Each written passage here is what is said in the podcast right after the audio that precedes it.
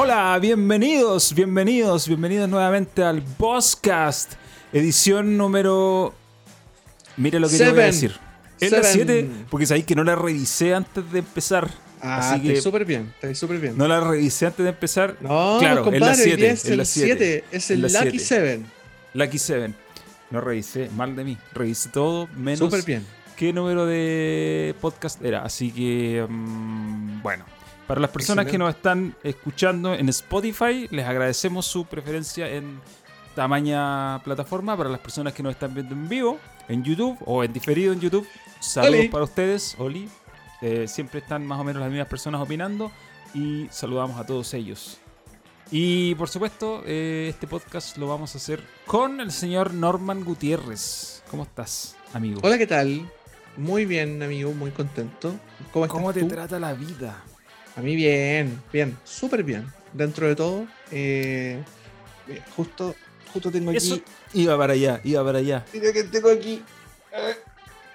Bueno, para la gente que lo está escuchando en Spotify, en este momento estoy tomando a mi nuevo retoño guatón gatuno llamado Oreo, que es un hermoso que en este momento me está abrazando. Miren, lo tiene pánico escénico. Para las personas que están eh, escuchando esto en Spotify, sepan que en estos momentos Norman está abrazando a un gato. Y lo está haciendo, está arrullando. Y el gato lo abraza. Sí, me abraza totalmente. El gato lo abraza. Totalmente, Y- me abraza de vuelta porque me quiere mucho. Sí. Y ahora en estos momentos Se lo estoy pasando a la mamá. En estos momentos se fue. Exacto, el, se fue. el- el gato. ¿Ese gato llegó a tu casa hace poco? Llegó esta semana y de hecho ha sido la razón por la cual esta semana he estado un pelito desprovista de videojuegos en mi vida. Un pelito porque igual ahí les voy a comentar que estaba jugando, pero, pero hemos estado en este periodo de preparación y llegada del Oreo acá a la casa. El Oreo es un gatito rescatado, lo rescatamos gracias a una fundación, a la Fundación Alma de Gato. De hecho, síganlos, Fundación Alma de Gato CL en Instagram. Y eh, bueno, la Connie, mi polola, hizo todos los trámites para, que, para quedarse con el gatito. Y después de que pasó por un montón de penurias que no voy a mencionar porque me da mucha pena, eh, Oreo se vino para acá a vivir con nosotros y pasó a ser nuestro segundo retoño gato. Oye, Oreo como la galleta. Oreo como la galleta. Para mantener el. Bueno, le- en la fundación le pusieron ese nombre, pero, pero mantiene nuestra, nuestro score de nombres de eh, comida en los gatos, en el cual serían dos. El primero es la Mochi, que es mi gata, y este sería el Oreo, que es el segundo. El tercero, eh, cuando venga, no sé cómo le vamos a poner, pero probablemente va a tener algo que ver con comida china o dulces. Así que, bueno. Espérate, Mochi es un nombre de comida. Sí, pues el mochi es un dulce creado en Taiwán y que se vende mucho en, Ah, eh, en Asia, especialmente en Japón, que es un dulce hecho a, a base de harina de arroz. ¿Cierto? Sí, creo que sí.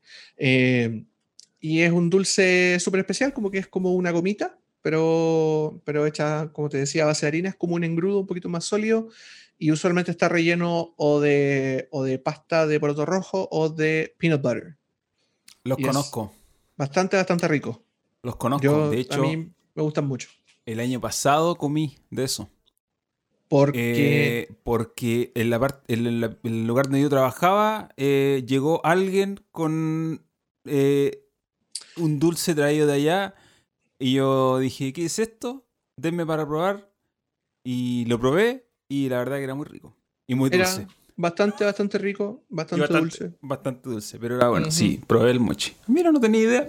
Mochi. Y Oreo, Oreo como la galleta, obviamente. Oreo como la galleta. Yo siempre recuerdo, esta es una anécdota eh, relacionada a videojuegos también, porque esto pasó en un E3. Uh, Eh, previo a un. eh, estos, eh, previo a las conferencias de Sony, a los keynote, ¿cierto? Eh, esto yo creo que lo hemos comentado varias veces. Lo- Los keynote de E3 normalmente se llevan a cabo en un lugar eh, anexo al E3 como tal. Siempre en algún teatro o algún gimnasio gigantesco, etc. Entonces, o algún lugar que contratan, Claro, así como exacto. agarran un lugar grandote y lo, y lo convierten en, en este espacio de exacto. pasarlo bien. Entonces, exacto. Entonces, en uno de los, de los E3 que fui, eh, me tocó ir a la conferencia de PlayStation, que era en un gimnasio, digo, en un gimnasio, era como un, claro, como un court de NBA, así, gimnasio monstruoso. Ah, Con- muy bien. Con un estacionamiento monstruoso. Entonces, previo al keynote, y esta es la razón de por qué la gente cuando entra a, los- a la- a las conferencias de cualquier empresa, pero particularmente las de Sony, este es uno de los motivos por qué la gente grita tanto y se alegra tanto con los anuncios. Y es porque, voy a decirlo así nomás, es porque entran curados. Y entran curados porque, y entran eh, bebidos, digo bebidos de, no de borrachos, sino que han tomado, han tomado muchas cosas, digo bebidas, y han comido mucho porque previo al evento hay comida. Entonces, en, en uno de estos lugares, eh, previo a esa conferencia, que no me acuerdo qué año fue, eh, habían estos carritos de comida donde te daban a elegir lo que tú quisieras, porque todo esto es gratis. Esto es todo gratuito para las personas que están en la, van a entrar a la conferencia. Había Oreo frita. Nah. Oreo frita. Galletas, galletas pasadas por el, pasadas por el, ¿cómo se llama? Por, eh, por, un, por una mezcla y fritas. por un hervidor, no sé cómo lo hacían. La cosa es que eran unas pelotas. Eran la galleta, digamos. Imagínate una galleta Oreo Ya. Como una pelota. y se infló. ¿Por qué? Porque al, al pasarlas por la fritanga se inflan, po. Como Empe- las se inflaban. Claro. Qué loco. Eh, y, y obviamente no tenían ni un tipo. Yo le, le pregunté al, al- al tipo que estaba dando esto. No tenían ni un condimento extra excepto aceite. Pero básicamente era la galleta con aceite encima, frita por un rato, hasta que se inflaba y después eso te la comí. Tú sabes que las galletas Oreo, como, como tu gato, ese es el Oreo, ¿cierto?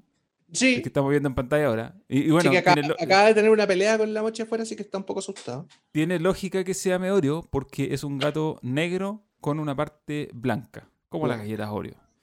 Eh, um, bueno, estas galletas, tú sabes que son muy eh, insanas en términos de eh, la De hecho, nutrición que te, que te proveen. Es básicamente azúcar. acá en, acá en, ¿cómo se llama? En Chile tienen, tienen entre 3 y 4 sellos. Creo que tienen los cuatro. Yo las he visto con 4 sellos. Creo, Galletas. estoy uh, seguro que son tienen los cuatro sellos. Azúcar dentro del azúcar, compadre. Son azúcar con grasa y más azúcar. Y más azúcar. Y harto sodio también. Harto ese- sodio. Todos los, los gringos son fanáticos de eso, de echarle como sal a todo. Ahora, podríamos discutir su lugar en el ranking de cuáles son las mejores galletas. Digo, las más sabrosas, las más en términos de sabor. Yo las pondría muy arriba. Son buenas, son buenas, son bastante buenas. No, no superan las chips Ahoy, sí. Pero son otro tipo de galletas. Ah, tú estás hablando de las galletas con relleno. Sí, las Con Chips relleno Ahoy al son- medio. Claro, las chips Ahoy son como. Son como un. un- ¿Cómo se llama esto? Son como un, un derivado del muffin, si se quiere. no, son una, son una galleta con chip de chocolate. Son Claro, una galleta con chip de chocolate. Pero, pero ya, si hablamos de galletas rellenas, yo, yo tengo, un, tengo una favorita para siempre. Y que creo que está en el top 1 de muchas personas, incluyendo, yo creo, algunos de los que están presentes en el chat comentando el día de hoy. Las maravillosas Tuareg. Ah, sí. De hecho, yo también. No Pensé voy a que decir me- que no son No, deliciosas. no, son maravillosas. Pensé que, por un momento pensé que me iba a decir las Tritón. Y ahí hubiéramos Eh. entrado en algún tipo de discusión, porque yo la verdad que, en mi opinión, las Tritón son una galleta muy... Las Tritón son para gente que tiene depresión. Eso es todo lo que puedo decir. Hay algunas que me Eh. gustan, ¿ah? Hay algunas que sí me gustan. Por ejemplo, las, unas nuevas que hay, que son como rellenas de limón, que son galletas blancas. Ah, esas son las buenas. Pero, Las que salvan. sí, pero esa galleta, en realidad, esta variedad de Tritón existía antes. Hace muchos años atrás, no sé si tú la alcanzaste a conocer, se llamaba No. Ah, sí, sí, sí, sí, sí. Ya. Voy a, ¿puedo, ¿Puedo contar mi anécdota con las Dolce Vita o no? Por favor. La voy a hacer, la voy a hacer lo más corta que pueda porque esta anécdota yo la podría estar contando dos horas, compadre. Dos horas. Bienvenidos al Podcast, un podcast de videojuegos en el que podcast hablamos un rato de galletas y anécdotas de galletas. Anécdota, anécdota. No, es que esta anécdota no tiene que ver necesariamente con las Dolce Vita, pero eh, voy a llegar ahí, voy a llegar ahí. En el año 1900, al principio de los años 90, en el canal RTU, que después pasó a ser eh, Chilevisión, eh, Leo Caprile tenía un programa llamado ¿Cuánto vale el show? Sí. ¿Cuánto vale el show? Tenía en el año, entre el año 93 y el 94, tuvo una edición que era la edición infantil. Y en esa edición, tu querido servidor, Norman Gutiérrez, participó con cuatro años. Ese video aunque ustedes lo busquen, no está en internet, no insistan, no lo voy a subir, lo tengo. Solamente mi familia tiene tres copias de ese video que están en VHS, que probablemente es una pésima calidad hasta el día de hoy. Y no está en internet, no creo que esté en la, en la bodega de, de, de, ¿cómo se llama?, de Betamax de Televisión. No creo que esté en su archivo digital tampoco. Puede que lo esté, pero no quiero saberlo. Y lo interesante del asunto es que y para llegar a la anécdota, porque no voy a contar toda la historia de yo dando jugo en la tele a los cuatro años, porque no me voy a, no voy a someter a esa vergüenza, créeme. Lo importante de la anécdota es que eh, en los programas de televisión, tú por ley no puedes eh, como darle de premio a un menor de 18 años dinero en efectivo. Mm. Entonces, inteligentemente el programa lo que hacía para darle dinero en efectivo a los niños sin decirles, o sea, sin decir literalmente que era dinero en efectivo, era te damos 90 mil dolchevitas. Y obviamente uno como cuando niño decía como, oh, me van a dar un supply infinito de galletas y en realidad te daban 90 lucas.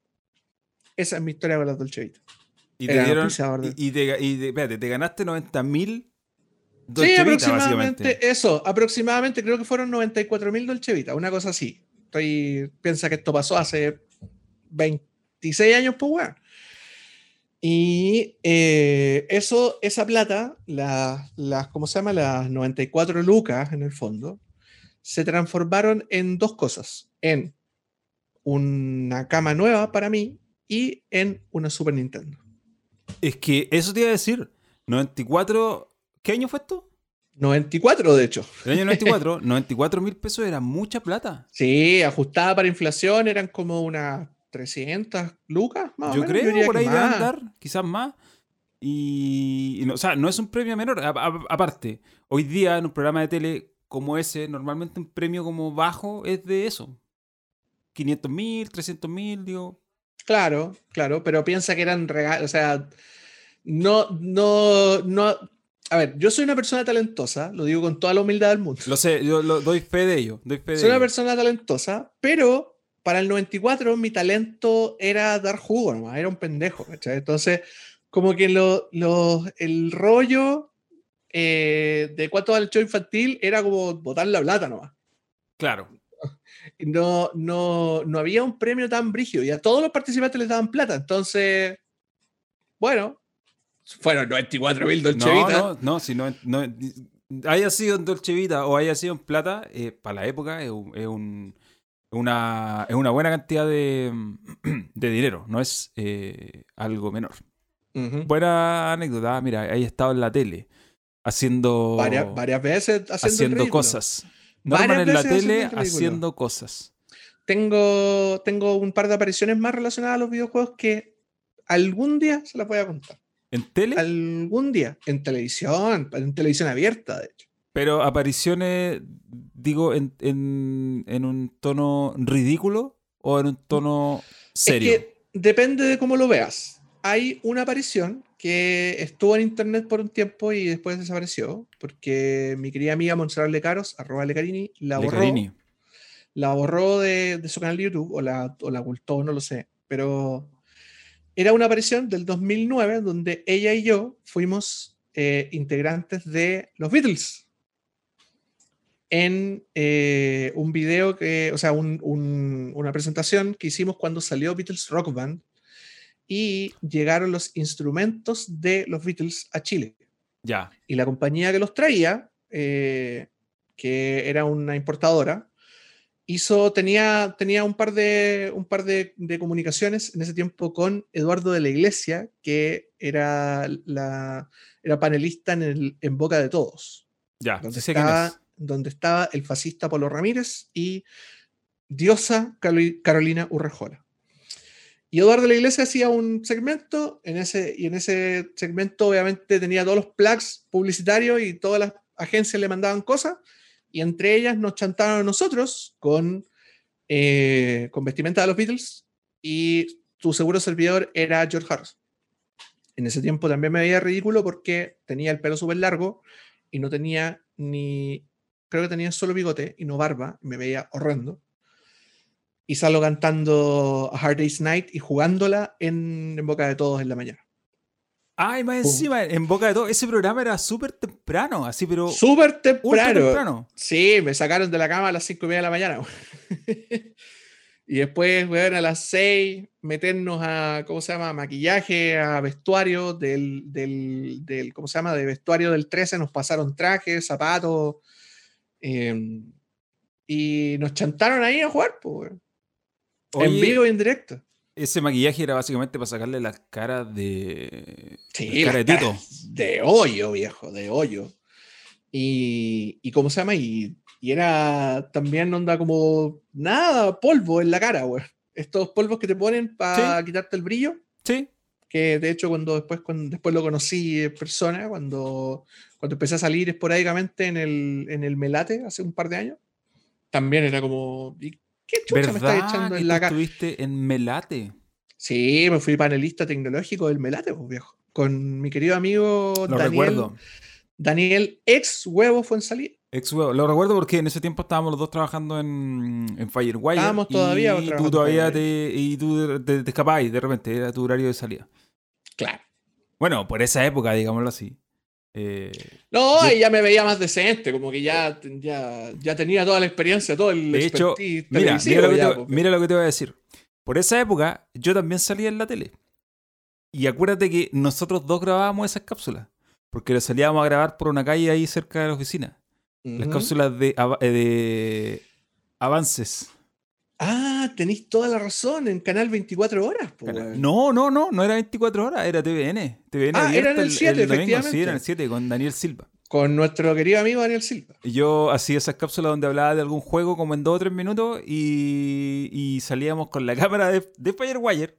Íbamos, íbamos a, grabar en la hora de almuerzo. Sí. Nos parábamos en alguna de estas calles eh, que eran pasajes de población, digámoslo así. De población, digo, una buena población, pero una eran, población, digamos así. Eran calles, estamos hablando de las Condes, pues viejo, o sea, estamos hablando pero, de pero me refiero que era, era un barrio residencial, a eso voy.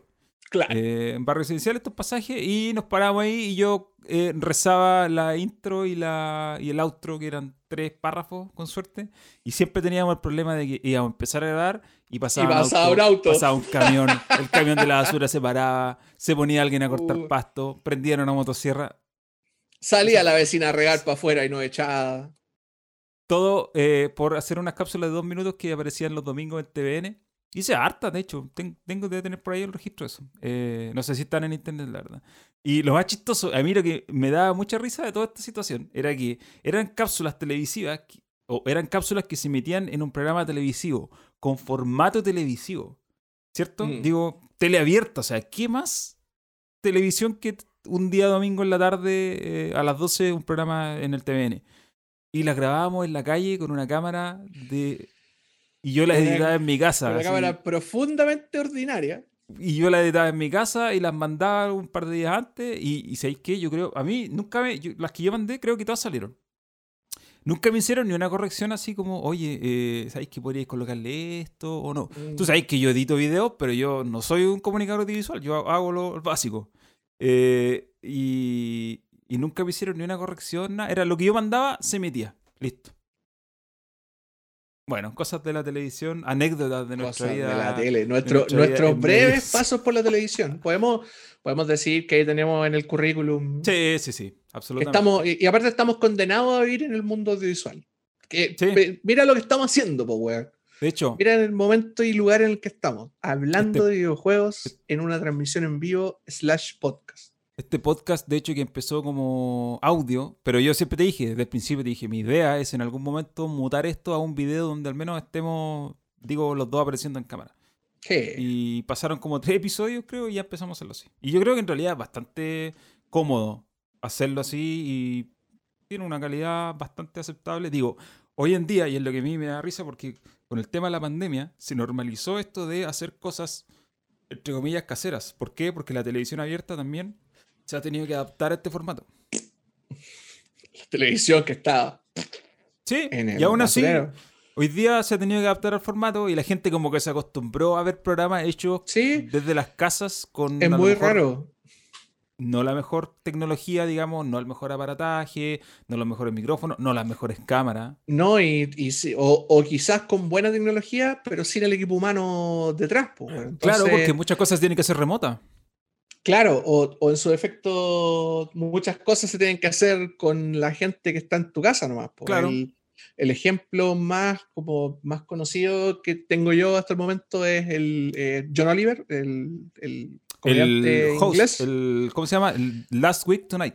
de Last Week Tonight with John Oliver, que, que como se llama, tiene el estudio en su casa, graba solo y, y- y la única ayuda que tiene es que, ¿cómo se llama? Como por remoto le mandan el texto que va en el teleprompter y al mismo tiempo que su señora mantiene a sus hijos fuera de la pieza Alejados. donde graba para que no le, no le den jugo. po. Y pasó algo muy chistoso en los Emmys, que fueron hace un par de días, porque los Emmys obviamente están, lo están presentando con grabaciones Sí. eh, de mucha gente conocida. Y los, los premiados, a todos los, a todos los nominados, les llegó una caja de Emmy a su casa.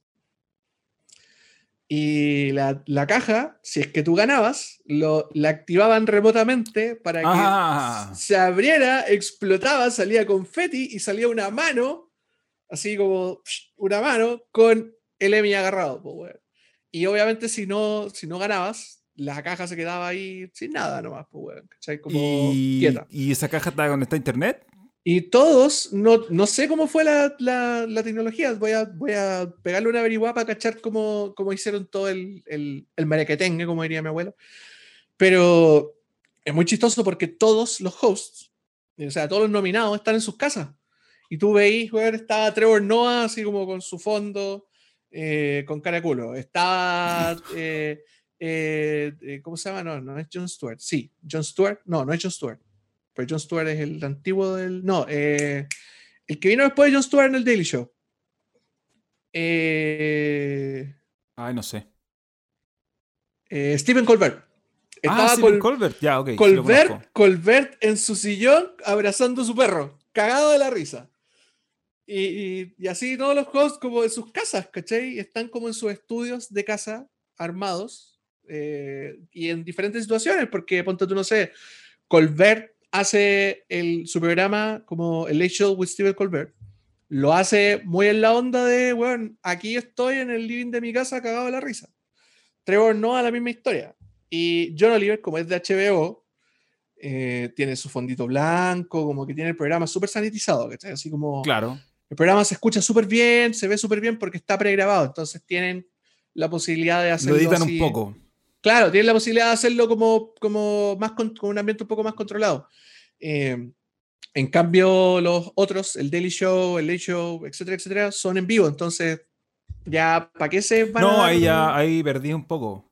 Mm. Ahora, lo que sí pasa, y esto yo creo que eh, tú quizás lo sabes más que yo, pero lo que yo eh, hace mucho tiempo leí y escuché fue que la gente en particular, cuando ves un programa casero o ves algo que no tiene una presentación profesional por el motivo que sea, tiende a perdonar que no se vea tan bien. Así como la gente nos está perdonando ahora, no Claro, que por ejemplo que tú moviste tu cámara porque se cruzó el, ca- el- el gato. Que, pero que la de gente... hecho me movió la cámara. Sí, gato. la movió, pero está bien. Eh, bueno, los que están viendo estos videos se habrán dado cuenta, pero no, no pasa nada. La gente como que tiende a perdonar que no se vea bien o que hayan este tipo de cosas. Pero es más difícil perdonar, entre comillas, o pasar por alto que no se escuche bien. Claro, claro. El audio es mucho más eh, eh, crucial en ese sentido, porque al final, eh, cuando es un programa de conversación o cuando es algo donde tú tienes presentaciones así audiovisuales, necesitáis que se escuche bien. pues. Podéis- a lo mejor que no se vea tan bien es como perdonable porque lo puedes imaginar, entre comillas. Pero, que, pero si no se escucha bien, ya es un problema. Ah, ya, Dajo. Entonces, claro, ese es, el- es lo que pasa con los programas en vivo. Eh, Oye, hablando de programa en vivo, pasemos los videojuegos, por favor. La gente se nos pasemos a está los videojuegos, la gente se nos está yendo. Eh, esta es una semana, bien, entremos en materia. Esta es una semana y yo creo que va a ser una semana recordada por Sí, los años que vengan. Y va a probablemente pasar a la historia. va a pasar a la historia y va a ser una de las que marque esta nueva generación de consolas que empieza en un par de meses, específicamente en noviembre. Porque eh, vamos con el dato duro. Vamos con el, antes de comentar, antes de dar nuestra opinión, vamos con el dato duro. El lunes, eh, el lunes, lunes en la mañana creo que fue, yo estaba en clase, fue lo peor, porque no podía, lo vi a la pasada y estaba como, seguía dando la clase y, y estaba como en mi mente en otro lado. Me pillo con un tweet que dice, de- un tweet de Xbox. La cuenta oficial dice, estamos, eh, eh, nos complace en eh, darle la bienvenida al- al- a los Xbox Studios a todo Bethesda. A Yo- Bethesda Softworks y a Y Zenimax. yo, y yo como, ¿qué?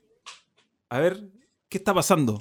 Esto, es- esto tiene que ser una broma, dijiste tú, weón. ¿Por qué? ¿Por qué? Y yo estaba en clase, estaba dictando una clase, entonces como que no me costaba mucho, pues, digo, es una tontera porque en realidad yo estaba trabajando y, ten- y obviamente mi obligación es ponerle atención a eso, pero como que mi mente me costaba concentrarme porque estaba pensando, pero esto es un error. ¿Por qué vi pasar esto por...? No, decía. No, esto no- tiene que ser un, onda, es típica esas cuentas parodia que se, que se ponen un nombre y un avatar igual a una cuenta real. Y Claro, una cosa así. pa- como, como, ¿cómo se llama? Eh, Mero Station. Mero Station. Eh, La cosa es que en algún momento de la clase justo hubo una pausa. Y porque ese, ah, porque ese día yo el lunes tengo con, un, con, un, con el curso que hago eh, un- una clase muy larga, entonces siempre hacemos una pausa entre medio. Porque es temprano, vamos a, vayan a tomarse un té, que sí. Entonces hicimos una pausa. Y en esa pausa yo dije, a ver, voy a revisar esto porque no puede ser. Lo veo y me encuentro con la sorpresa. Efectivamente, el lunes pasado se confirmó, se anunció al mundo, porque esto venía de antes, se anunció al mundo que Microsoft, básicamente, Microsoft como compañía, pagó 7.500 millones de dólares por todo Cenimax. Cenimax, eh, ¿cómo se llama? Cenimax Media, ese es el nombre. Cinemax Media, sí. Cenimax Media. Y es, son, es el holding eh, que, por el, cu- el cual engloba a todo lo que es Bethesda Game Studios, Bethesda Softworks, eh, It Software, Machine Games, qué sé yo, Cenimax Online, todo lo, todo lo que se, es Bethesda, básicamente. Claro.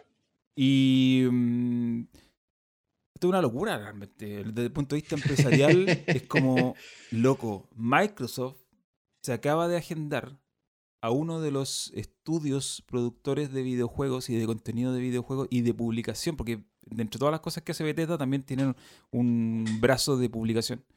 Claro, son un publisher también. Son un publisher. eh, y básicamente son el, uno de los publishers más grandes, una de las empresas más grandes que hay en la industria. Y se lo agendaron como si nada. Se lo morfaron, como dirían los argentinos. Todo adentro. Eh, y bueno, al principio mi, mi- mi lectura fue, oye, se llevaron a Elder Scrolls y se llevaron a Fallout. Bien, ¿ah? Y de ahí em- empiezo a hacer sinapsis y me doy cuenta que se llevaron a Wolfenstein. Se llevaron a Doom. Doom. Se llevaron a Quake. Se llevaron a Quake. Esos tres, Wolfenstein, Doom y Quake, son ahora de Xbox. Y después vienen todas las otras franquicias más chicas que tienen, que, ex- que existen como parte, bueno, han sido parte de los estudios de... Entonces esto es una, mm, no sé, es algo realmente muy, muy grande. Quizá, eh, lo comenté un día en redes sociales, no tengo memoria de algo, de un, de un precedente, de, un, de una adquisición Así de grande. así de grande. O sea, así de grande en términos de, de- de compra de IPs, porque, porque igual... De portafolio. Eso, porque recordemos que cuando Microsoft compró Mojang, se gastó harta plata también en comprar a Mojang. 2.500 Moya- millones. 2.500 millones de dólares y era un puro juego. era un juego, Minecraft. Eh, para poner un poco en contexto esto, cuando Disney compró Lucas, Lucas Arts Lucas, y Lucas todo lo que viene Arts, entre medio, Lucas Films. se gastaron 4.500 millones de dólares. Y si y no me compraste equivoco, Star Wars, po, weón. Compraste Star Wars, básicamente. Lucas Arts y todo lo, lo que incluye Star Wars. No, y compraste también los derechos de usar Skywalker, Skywalker Exacto. Sound, Industrial. Light Magic y Toda todas la tecnología. que- claro, todo el know-how. Y, si no me equivoco, este dato lo tengo que confirmar, pero estoy casi seguro que anda por ahí también. Disney pagó lo mismo por Marvel. Creo que fueron 4 mil millones de dólares. Por confirmar. Lo voy a confirmar luego. O sea, entonces, esa es la magnitud de esto. Básicamente, 7 mil millones. O sea, Microsoft pagó más plata por Cenimax que Disney pagó más. Que lo que Disney pagó por Marvel o que pagó por Star Wars. O sea, es una cuestión eh, muy, muy grande y que obviamente dejó marcando ocupado a todos. Pongámoslo, recontextualicémoslo. Una empresa, la empresa de, o una de las empresas de tecnología más grandes del mundo, que de hecho es una de las empresas que factura más, en el, más dinero en el mundo. Microsoft. Claro. Se gastó más dinero en un, en un, ¿cómo se llama? En una, en una gran empresa de desarrollo que la empresa de entretenimiento audiovisual más grande del mundo se gastó en la franquicia que dio más dinero o que está dando más dinero hoy en día en el mundo del cine en el mundo. Es una brutalidad. es una locura, bueno, es una locura esa cantidad de plata. Uno dice, no, 7.500 millones de dólares. Eh, un pelo a la cola para, la, para el scope que tiene, que tiene Microsoft. Pero es una grosería en términos de plata, pues, una grosería. Estoy mirando, encontré un dato que dice que en 2020, estos son datos de ser, o sea, es información fidedigna porque esto sale de los informes financieros. En 2020, Microsoft tiene así como en su cuenta bancaria en su cuenta bancaria, así como las reservas de plata de Microsoft, son 150 mil millones de dólares. Se gastaron 7. Hablemos en miles. Tienen 150, se gastaron 7 en comprar esto. O sea, les sobran 143. Ya, pero estamos hablando de que se gastaron 7 en una de sus divisiones. En una de sus divisiones. No, ¿cómo se llama? No olvidemos que Microsoft no es solo Xbox. No, no, no, no. Me refiero a que Microsoft como compañía completa tiene 150. Y para la división de eso se gastaron 7. Mm. O sea, eso es, digo, en el contexto de la cantidad de plata que tiene Microsoft, es bajísimo. Es un 5%. Se gastaron un 5% de, su, de sus reservas de plata. Pero Microsoft es una compañía que nunca deja de hacer plata porque las licencias de Office 365, loco. No, Microsoft hace plata por todos lados, piensa que tiene Azure. Con, eh, con Azure ya hace mucho dinero. La nube es un negocio. Eso, la nube es un negocio. La gente además cree que cuando compra un computador y el computador viene con Windows, Windows te lo dan. Y la verdad es que no. La verdad es que Windows tú lo pagas y viene incluido en el precio del computador. ¿Cómo se paga? Porque a la vez uno eh, le compra un computador a, qué sé yo, HP, con, que viene con Windows, pero a la vez HP ya le pagó esa licencia a Microsoft. Entonces el sistema operativo en realidad no es gratis, viene incluido con tu computador y tú lo pagas. De hecho, hay, hay algunas tiendas, creo que PC Factory lo hacía hasta su tiempo atrás, te venden notebooks sin Windows y son más baratos. ¿Por qué? Porque no estáis pagando la licencia, obviamente. Entonces, no es que Windows. Entonces, por ese lado, eh, Microsoft factura una cantidad de plata, tanto como para, bueno, para poder hacer estas cosas. Em, entonces ahora, bueno, ese, el día lunes es el día de Bethesda, eh, el día en que cambió un poco la, mm, digamos, la percepción de ambas, no, no, de ambas, cambió un poco la percepción de Microsoft en el mercado. Y, esto se vio reflejado al día siguiente, cuando salió a la venta, eh, a la preventa Xbox. Y pasó lo que sabíamos que iba a pasar. Bueno, era un era una, una obviedad, creo yo, era de perogrullo que iba a ocurrir. Se agotó todo. Al tiro, inmediatamente. Bueno, se cayeron, primero que nada, se cayeron los Eso. Se cayó Amazon, Amazon mostrando el perrito a todos, los diferentes perritos, porque hay muchos perritos de Amazon. Hay un ranking, de hecho. Kotaku publicó un ranking de los perros. De los mejores perritos de, los mejores perros de Amazon. Los, los mejores perros de Amazon rankeados, se llama el artículo. El número uno, obviamente, es el CEO. Sí. El perro más grande de todos. Se cayó Amazon, se cayó la tienda de Microsoft. Eh, y que básicamente son competencias porque la tienda de Microsoft está sobre Azure, que es su sistema, su plataforma en la nube, y Amazon está sobre, AWS, que es su plataforma en la nube. Se cayó todo. O sea, básicamente ni una de las dos plataformas te soporta una cantidad de tráfico eh, como la que ese día se... Como la preventa de una consola. Como la preventa de una consola. Eh, ya ahora hablando en términos más generales, y aquí yo quiero escuchar tu opinión, yo lo, mía es que, eh, la mía es que mm, siento que la percepción de Xbox como marca, si ya venía cambiando desde hace un tiempo atrás, creo que ahora cambió aún más. Y me incluso llego a pensar que he llegado a pensar que qué tan real puede ser este hype que veo por las plataformas Xbox, que porque siento que como que en este momento eh, se invirtieron un poco los papeles. Digo, estos son percepciones, porque las plataformas, las consolas no están a la venta. Pero mi percepción es que Sony está haciendo puras tonteras, eh, particularmente gracias a su jefe, Jimmy Ryan, y que por otro lado, Xbox finalmente le está dando vuelta a la tortilla, pero de una manera que nadie se esperaba. Eh, no sé qué pensáis tú de eso realmente. Yo hace tres podcasts atrás dije que, que me parta un rayo, pero Microsoft gana la guerra de las consolas. Y hoy en día lo sostengo, lo sostengo profundamente, aunque esté, aunque tenga puesto este poderón pipero, y aunque la gente crea que, que, que, ¿cómo se llama? Que en realidad soy del otro bando, porque en realidad me puse el poderón porque era el poderón que tenía limpio. Eh, pero soy fiel creyente de que Microsoft tiene una ventaja estratégica en, un mercado donde las preferencias de consumo están cambiando, donde la manera en la que se juega está cambiando y donde la oportunidad la está aprovechando muy, muy bien. Microsoft al contrario de lo que, de lo que muchos se atreven a decir, que lo han dicho incluso en los comentarios de este podcast, no está haciendo una estafa piramidal con su servicio de suscripción. Simplemente está probando un modelo que le está dando resultado. Y vaya que le está dando resultado porque funciona, funciona bien, es un producto de muy buena calidad que todo el mundo alaba y que más encima no es caro, que estamos hablando de Game Pass. Y su modelo de suscripción, en el cual, o sea, todo lo, que, todo lo que venga después es un positivo porque el hecho de sumar estudios a su portafolio, ya sea porque los compró o ya sea porque hace eh, la vieja Sony de agarrarse exclusivas para tirarla a su servicio, es positivo porque le agregan valor al producto. Toda, o sea, Netflix, su negocio se basa en eso, se basa en cobrarte caro y una vez al mes agregarte más valor al servicio. Y que pase lo, lo más piola posible el hecho que te están quitando valor al mismo tiempo, porque las licencias no duran para siempre. No duran para siempre. En el mundo del entretenimiento audiovisual.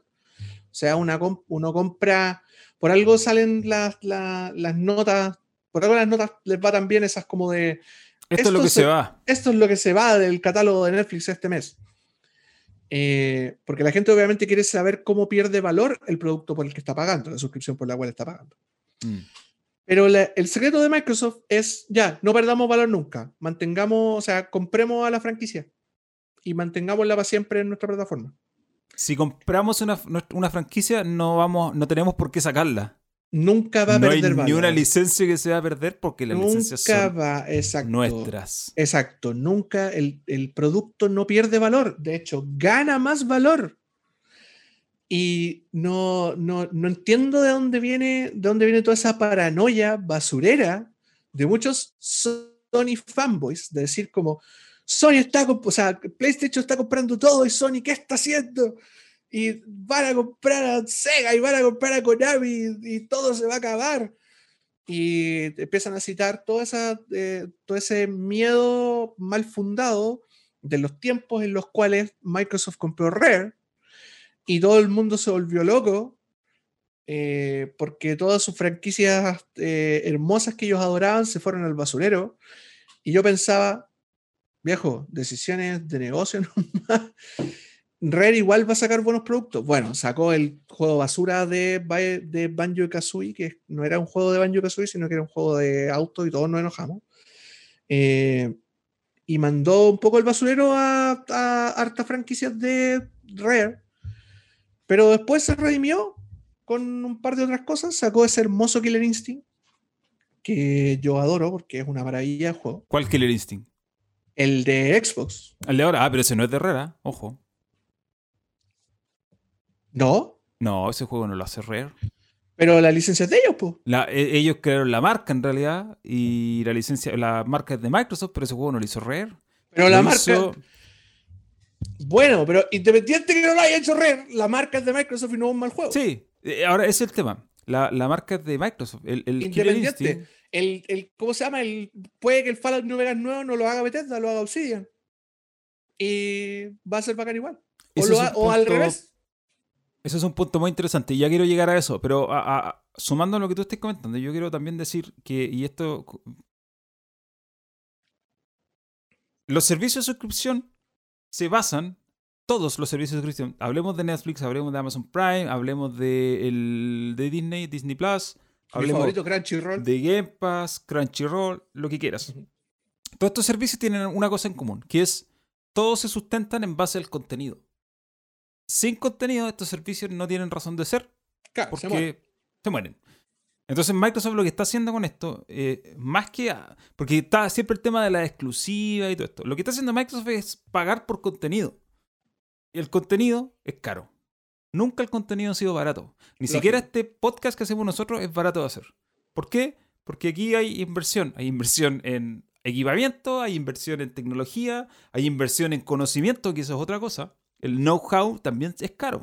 Digo, no se trata de que nosotros estemos gastando nuestro dinero para crear este producto, pero es un, que tú lo puedes, es un producto que tú puedes valorizar porque el conocimiento y el equipamiento tienen un valor, tiene un costo, digamos así. Me voy a adelantar a tu punto. Perdona que interrumpa. Perdona que interrumpa. Pero pensémoslo de una perspectiva histórica. Game Pass es un súper buen servicio, pero lo que se le criticaba, o una de las críticas más grandes, es que la como el aumento de valor de, la propuesta de valor de Game Pass lo hizo Microsoft en su momento con juegos que tenía como en la basura, ¿cachai? Onda, metamos un. Tenemos varios juegos que los tenemos perdidos, como de PC, o sea, como de Xbox Live, ¿cachai? Como que están en, la biblioteca. Ya, revivámoslo.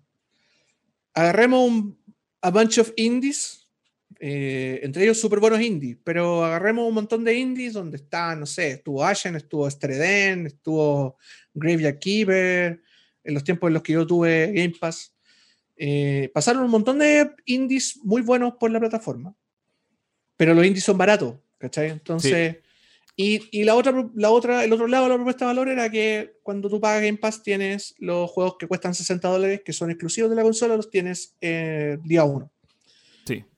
Eh, eso una, es, es, como, para mí es razón suficiente, ¿cachai? Para mucha gente no era así porque hay muchas personas que no estaban interesadas en, la, en, lo, en las exclusivas de Microsoft y su suscripción básicamente se sustentaba en darle plata a los indies. Mm. Y, y, lo entiendo, ¿cachai? Para ellos quizás no era, no era tan valorable. ¿Qué hace Microsoft? El año pasado viene y compra chorrera de estudios. Como, creo que fueron como ocho, nueve. compra chorrera de estudios. Y le, si bien no eran grandes estudios, habían un par de joyas entre medio, ¿cachai? Está Ninja Theory, está Playground, creo. Sí. Eh, Obsidian. Obsidian. In Exile. In Exile también. Habían joyas súper buenas, que son estudios baratos, pero baratos comparándolos con el scope de haber comprado Bethesda, pues bueno. Double Fine. ah, pero olvídate Double Fine. no, pero Double Fine tiene, está bien, pero Double Fine también es un estudio pequeño que tiene un nombre mítico en la industria como Tim Schafer. Puta, Tim Schafer, pero por eso, eh, bueno, onda, los juegos de Double Fine son indies. Son juegos de estudios medianos. Son indies. Bueno, son indies. Fin. y, y, ok, le otorga un poquito más de valor a la propuesta. ¿Cachai? Pero si, si no le pegáis un palo, un palo, un palo, pues, weón, a Game Pass, Game Pass se desinfla. Y mm. lo entiendo, ¿cachai? O sea, volviendo al tema, hay mucha gente que incluso con esta gran adquisición de estudios, no le encontraba mucho valor a comprarle Game Pass, ¿cachai? A tenerlo.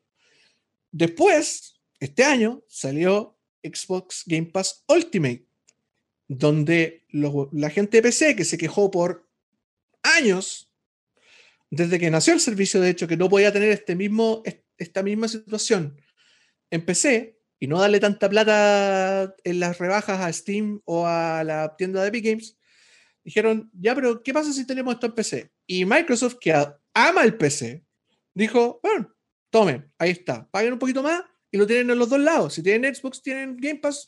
Si tienen PC, tienen Ultimate, tienen los dos. Bacán. Y tienen Live también, creo. Live sí, Gold, ¿no? Sí. Aunque PC da lo mismo porque no necesitáis. Da lo mismo porque no necesitáis. Pero, la consola no necesitáis. Filo, si lo pagáis para, para PC, o pagáis el Xbox Game Pass por PC, en realidad ese es el nombre, tenéis Game Pass en PC. Y toda la gente de PC fue como rejoice. La gata, o sea, el gato me está dando juego. Bájate, Ore, por favor. Bueno, lo que Esto, las cosas que pasan del vivo. viendo un gato que eso está bien. Para, está bien, no, es problema. bueno, eh, volviendo al tema. Los, los bacán, le agregas otra propuesta de valor más, tiene un precio diferenciado y todo, pero nuevamente, la persona que le da lo mismo a todos estos juegos dice como, ya, pero no tengo un juego que me interese.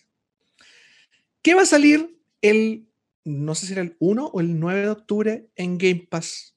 Gracias a la adquisición. o el 4 quizás. No sé, uno de los primeros días de... Uno, el 2, uno, no, bueno, uno de los primeros días de octubre gracias a la adquisición de Bethesda.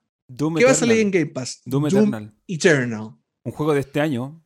Ojo. Un juego de este año, día 1 en Game Pass. Ahí estamos hablando palabras mayores, pues viejo. O sea, día 1 no es porque en realidad salió en hace un tiempo atrás. Pero el ah, no, perdón, perdón, sí, sí, sí, pero, no, pero... el acuerdo te está dando fruto al tiro. Toma. Creo. Me imagino que sí, no lo sé. Ahí tienes Doom Eternal para jugarlo desde que tienes el, servicio, ¿cachai? Viejo, le das valor con otros juegos que no son de que no estaban en este círculo. Atraes jugadores que estaban dudosos a venirse y pagar tu servicio de suscripción yo te puedo asegurar que un montón de gente se va a subir a Game Pass y ni siquiera en el, en el círculo de, porque nosotros podemos ponernos a discutir toda la noche sobre la propuesta de valor de la, de la serie S, de la serie X, de la PlayStation 5, lo hemos discutido hasta el cansancio en los últimos tres capítulos.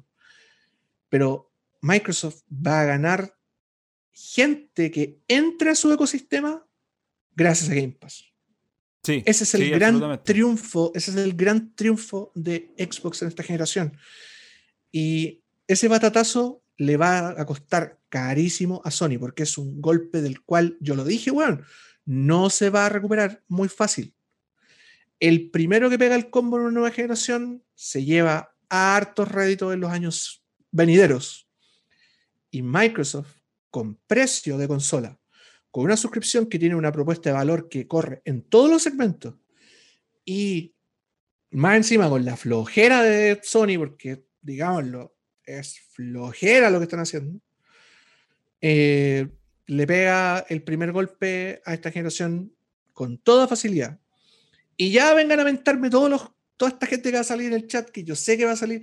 Ya, pero ¿qué pasa con la presencia de Microsoft en Japón? ¿Qué pasa con la presencia de, o sea, qué pasa con el mercado asiático? ¿Qué pasa con esto? ¿Qué pasa? Compadre, ganando EA, ganando Bethesda y teniendo una propuesta de valor que corra en todos los sentidos, Microsoft ya ganó, viejo, ganó. No hay más discusión, ganó. Así de simple. Ahí están los piperos que se van a comprar su consola, se gastaron 650 lucas en una consola que la van a tener votada por dos años. Mientras tanto, tú y yo vamos a estar echaditos jugando en nuestras próximas a comprar, si es que en algún momento la preventa funciona en este país, Xbox Series S, en mi caso. También yo la Series S. Yo lo que, lo que tengo un par de cosas anotadas aquí mentalmente que quería comentar. Una en relación a Game Pass, que creo que los últimos, este es un dato que leí, en los últimos meses, 5 o 6 meses, creo que aumentaron de 10 millones a 15 millones eh, de usuarios. Eh, no sabemos cuánto paga realmente esa gente, pero podemos sacar un promedio porque tú sabes que hay diferentes valores. Eh, pero digamos que el ticket promedio de Game Pass es de 10 dólares. El 9.99, el mínimo. Eso si hoy día tienes 15 millones de usuarios, eso significa que te estás echando al bolsillo 150 millones al mes. Con 150 millones al mes pagas una producción. Pagas un juego. Con 150 millones pagáis Starfield. Con 150 millones pagáis Doom Eternal. Quizás pagáis dos Doom Eternal, porque yo no creo que ese juego sea tan, tan caro. Pagáis un Quake nuevo pagáis un juego nuevo. Entonces, eh, Cuando, ahí, cuando ahí vuelva, el- cuando vuelva John Carmack. cuando vuelva John Carmack. Que de hecho, John Carmack ya tuiteó el otro día que, oye, esta compañía no me odia tanto. Ya Bueno. dijo, ya dijo que lo podía No, y-. No, y a, a todo esto, eh, y esto ya tiene que ver más con la historia, pero em, Doom, Quake y, lo, y, y- y todos los éxitos iniciales de id Software se sustentan sobre un producto de Microsoft, que en este caso es de DOS, de OS. Eh, Y bueno, después Windows. Entonces hay una relación ahí que eh, data de largos años y no es... Sí, se quieren mucho. Ahora, en relación al contenido, y esto es un tema que a mí me parece eh, eh, importante comentarlo, porque mucha gente, eh, ya llevándolo al terreno de la guerra de las consolas y toda esta locura, mucha gente dice, bueno, pero Sony no es como Microsoft porque Sony no compra estudios. Sony se dedica a crear propuestas desde cero y ahí tenéis el ejemplo de Uncharted, de God of War, de Marvel, Spider-Man, qué sé yo. Y, es cierto, eso es real, no lo podéis mentir. Microsoft básicamente lo que está comprando al comprar Bethesda es traerse un, un portafolio que ya existe, que está construido hace años, ¿cierto? Y es real. Sin embargo, si nos vamos al meollo del asunto, básicamente para el contenido, ya sea producciones propias de Sony como Uncharted o producciones que Microsoft le compra a Bethesda, todo ese contenido en, el- en el- en su núcleo parte de la misma lógica. Alguien, una empresa, tiene que meterse la mano al bolsillo y decir, ya, te doy en tu presupuesto de 150 millones para que hagáis el juego. Ya sea que lo creaste de cero como Uncharted o que lo compres. Da lo de mismo. hecho, de da hecho, exactamente lo mismo. de hecho, como claro, o sea, el pro- vaya a tener un producto final igual. Lo, el rollo es que Microsoft, como tiene harta plata, lo paga al tiro y Sony lo tiene Lo- que ir pagando en cuotas Lo tiene que ir cultivando. durante hartos años. Y podemos, podemos como, no sé, sacarnos las plumas con la ética que involucre eh, eso en como esa situación. Pero en realidad a mí, como jugador, me importa un coco si es que lo compran o lo cultivan. que ese es el otro No tema. Tiene una diferencia. No hay, Ese no es el tema. Para uno, finalmente, como jugador y como persona consumidor, como consumidor, consumidor final. Tú al final juegas Doom o juegas Uncharted. ¿Cuál es la diferencia para ti? ¿En cómo se hizo o en cómo se financió? Ninguna. No que tengo una diferencia. consola u otra. Ese es como Lo, el. lo demás es súper irrelevante para ti, no te afecta, no, no, digo, no tienes ni pito que tocar en, el- en- en todo el proceso. Tú llegas ahí al punto de que el proyecto está terminado y, y lo tienes, y lo juegas, lo consumes. Pero lo que pasa antes, para atrás, es, eh, es básicamente es producción de contenido. Tanto Sony como Microsoft como Nintendo, digamos, de las tres fabricantes, producen contenido y ese contenido es caro de hacer. Viejo, Nintendo y Sony lo producen ellos, lo producen ellos de manera interna y lo han cultivado entre comillas por año. Microsoft no tiene ese pedigrí, lo compra. Viejo, a, a los piperos les da, les arde, no voy a decir que les arde mejor, porque no me quiero, no me quiero ir a ese, no quiero eh, ser así de soez en este podcast que se ha mantenido con un nivel como bastante grande. No, no ser coloquial en ese sentido, pero a los piperos les duele, les duele mucho que Microsoft esté haciendo lo mismo que hace Sony, que es ponerle una valla a, las, al, a juegos, en el fondo. Tú cuando conviertes un juego en exclusivo, le pones un le pones una pared. Esa pared dice como este, este juego se juega en mi consola y no en la consola del vecino. Lo juega en mi consola. Microsoft le está poniendo una pared súper grande a hartos juegos, al tiro, porque puso harta plata, obviamente eso les duele. Les duele que le estén poniendo una pared a los juegos a los cuales ellos podían acceder de manera libremente en la consola que ellos quisieran. Sony viene haciendo lo mismo por años y nadie le ha dicho nada. Claro, la diferencia, yo creo que la única diferencia es que Sony compra los estudios para que produzcan el contenido de manera nativa en su plataforma, versus Microsoft que está comprando eh, el estudio y en este caso las IPs que ya existen. Ahora, y aquí, aquí hay otro punto importante también, porque también eh, eh, ha sido de- discutido. Ok, ¿van a ser exclusivas las futuras entregas de las IPs que ya, conoce, que ya conocemos de Cenimax o de Bethesda? ¿Va a ser exclusivo el siguiente Doom? ¿Va a ser exclusivo el siguiente Fallout? va a ser exclusivo Starfield, va a ser exclusivo el siguiente el Scroll, y empezamos a contar, a contar, a contar. Bueno, y yo creo hay, que una- no. hay, un, hay un antecedente. ¿Cuál? Eh, que, que, ¿cómo se llama? Que Zenimax dijo que iba a respetar la, la, ¿cómo se llama? Los acuerdos de exclusividad que ya había, o sea, en realidad los, los acuerdos de publicación que ya habían, que ya habían suscrito. Pero que quedaba la puerta abierta para los que venían después. Y yo, si lo pensamos de una perspectiva estrictamente capitalista, yo diría, bueno, Microsoft pagó por ello. Como que, ¿por qué no habría de, de dejarlo exclusivo? Dejarlo Si ellos exclusivo. pagaron. Ellos Pero- pagaron. Y si, Microsoft quiere convertirlos en, como en algo público y quiere perder el mercado, es cosa de ellos. Pero no lo sé, como pensando, insisto, pensando capitalistamente, yo los, yo los volvería exclusivos. El tema es que eh, tú dices volverlo exclusivo, que sería una, algo lógico que uno lo piensa. El tema es que, eh, ok, vuélvelo exclusivo. Pero si la base instalada de PlayStation 5 es muy grande, ¿te vaya a querer perder esas ventas? Mm. Digo, Pero, pero es que es, es que ya pa- de- es- no pensemos en Bethesda como una empresa sola. Pensemos en Bethesda como una empresa que pertenece a algo más grande. Lo que yo creo, lo que yo creo que es muy factible que pase, y de hecho, si yo, no sé, me imagino que ya lo tienen que haber considerado. Microsoft básicamente está comprando este contenido para ponerlo en Game Pass, ¿cierto?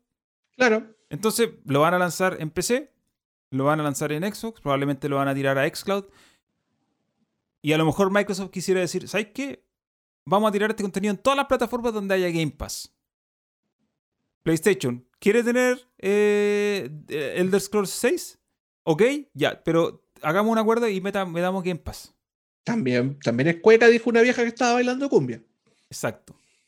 Eh, eso yo creo que es más factible porque al final, eh, al final del día, si bien Microsoft está comprando portafolio y, y marcas, eh, Game Pass es lo que te está dando eh, dinero constante, ¿cachai? Por eso te digo, Es una entrada, es un flujo que no para de entrar. si tú le das esa misma oportunidad, por otro lado, si bien los juegos en versión digital o física te dan valor, porque en el fondo la gente los compra igual, los tiene que comprar, eh, el hacerlos como darle la oportunidad de que la, la competencia los tenga le quita valor a tu producto. Sí, po, eso es cierto. Yo, a mí me cuesta ver, a pesar de todo lo que pienso, por un lado es, puta, pero me cuesta ver que Microsoft haya pagado 7.500 millones de dólares para darle un producto a su competencia, ¿cachai? Eso, por eso te digo, como que no tiene sentido de una perspectiva, es claro. ilógico, es completamente ilógico. De hecho, bueno, han sacado juegos en Nintendo Switch. Eh, creo que la competencia. Con, Nintendo no, no, creo que sientan realmente como competencia. Pero con PlayStation, claro que es competencia, apuntan al mismo segmento. Entonces, por un lado te decís, oye, no van a querer perder la copia de 70 dólares que van a vender. Pero por otro lado, bueno, ¿y pero ¿y por qué yo le estaría, por qué yo le querría dar mi producto que a- por el cual pagué miles de millones de dólares a Eso. la competencia? Nuevamente hay que pensar que ahora Bethesda y Zenimax no son Bethesda y Zenimax, son Microsoft. Son Microsoft. Ya no venden por separado, ya no son un ente, onda como... Probablemente quizá igual van a tener su espacio en E3 el próximo año, si es que se hace E3 o si es que E3 sigue viviendo de alguna manera, eh, pero no va a ser igual. Van a ser, van a, probablemente van a ser una colita de Microsoft. Y no van a estar en el showroom. Yo, ya salgamos un poco del tema de financiero, empresa, adquisición y todo. Vámonos al al al- a las partes como de capital, eh, eh, tec- no tecnológico, capital de portafolio y capital humano.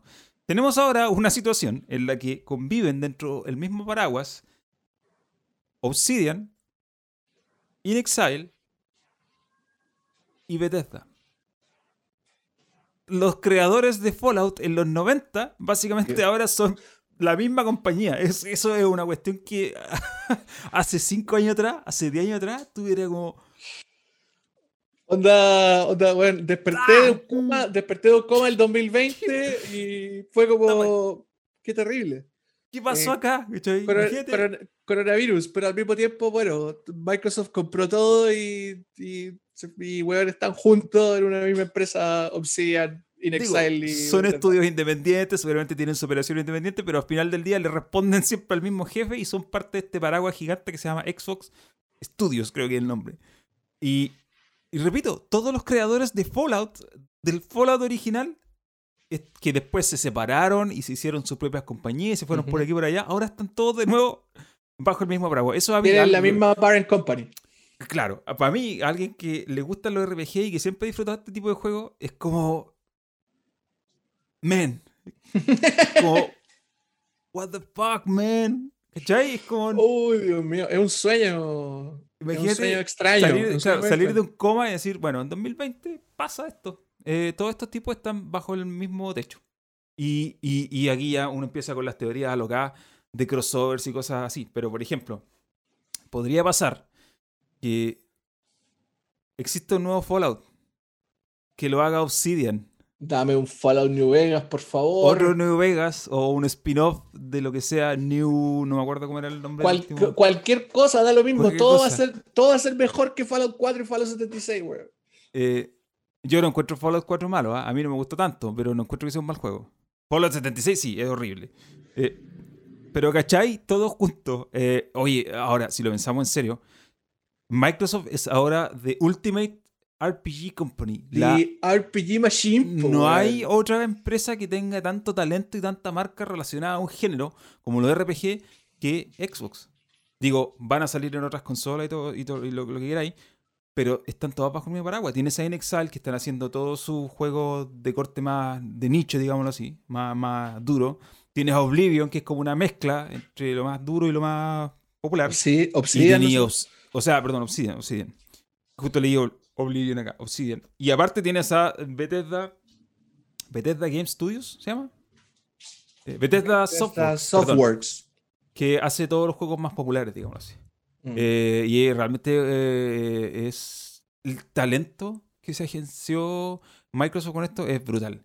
Y, y yo, mi, y mi esperanza, mira, voy a citar un artículo que escribí en los, en los news hace como dos años atrás, cuando el Game Pass empezó recién a despuntar. Mi visión era que Game Pass estaba haciendo una muy buena vitrina para productos AA. Eh, en ese entonces, cuando estaba recién partiendo, ¿por qué? Porque ya habían hablado varios desarrolladores diciendo que ellos lanzaban sus juegos indie o, o medianos en Game Pass y tenían mucha más visibilidad que lanzarlos como productos terminados donde nadie los compra porque básicamente hasta ahora, digamos así, la industria se ha polarizado tanto que las producciones grandes se comen todo lo demás. Eh, entonces el Game Pass empezó a ayudar a estos estudios a que puedan lanzar productos de manera, entre comillas, segura. Digo, lanzarlos y que si no se venden tanto, no sea un problema porque tienen un flujo constante de plata y, por, y de la misma forma hay más gente que los conoce. Porque tienes un Game Pass y te pones a explorar, cosa que no pasa si no lo tienes. Entonces, ¿qué siento yo que va a pasar y que es posible, muy posible que pase? Que estudios que vivían al borde del colapso financiero como Obsidian, que estuvo muchas veces a, punto de desaparecer porque no tenían lucas, porque se les caían proyectos, que sé yo, ahora pueden trabajar en calma haciendo productos medianos. Y un ejemplo de esto, hay dos ejemplos de Obsidian, de hecho. Uno es The Outer World, que el año, el año pasado, que es Claro. un RPG notable, pero es un RPG que no les costó 100 millones de dólares. No sé cuánto les costó, pero no es un producto grande. Y Obsidian también sacó hace poquito y un juego que ha pasado muy piola, pero que le ha ido muy bien. Grounded.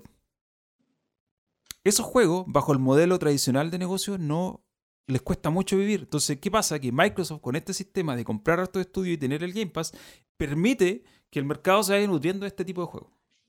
De juegos como, por ejemplo, uno del que no hemos reído todos, pero ayer yo estuve mirando los números y es un hit absoluto desde que salió. Sea of Thieves. Nosotros nos reímos de of Thieves porque era una ridiculez cuando salió. Yo tengo, el- la, siempre- ten- tengo la botella Oye, de Sea of Thieves. Sea la voy a traer, la voy a traer.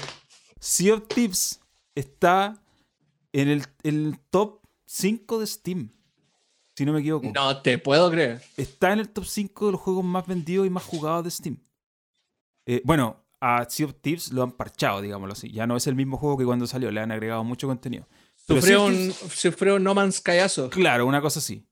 Y bueno, aparte Sea of Thieves está en el Game Pass. Entonces eso te asegura un flujo constante de gente. Entonces, claro, a lo mejor es un juego que uno no pesca y tenéis tu botella. Los que están viendo este video están viendo la botella. está, Por dentro está el Sea of Thieves. el Sea of Thieves. Y lo, lo, ¿cómo se llama? Lo, lo chistoso es que lo que está dentro no es un mapa del tesoro, ¿Qué es lo que es? es el mapa de la Collector de God of War. Absolutamente, absolutamente nada que ver. Es que se ve bacana dentro de ella. Sí, eso sí. Es un mapa, digámoslo así. Ahí está, es bacán, lo quiero enmarcar, lo quiero enmarcar algún día porque es muy bonito. Es un mapa, finalmente. Pero bueno, en general, eh, eh, en resumen, creo que esta, este, este paraguas, digo, este, este catálogo de estudios de Xbox va a permitir que existan estos juegos y que son juegos que lamentablemente han ido quedando de lado porque las superproducciones se han canibalizado un poco la industria.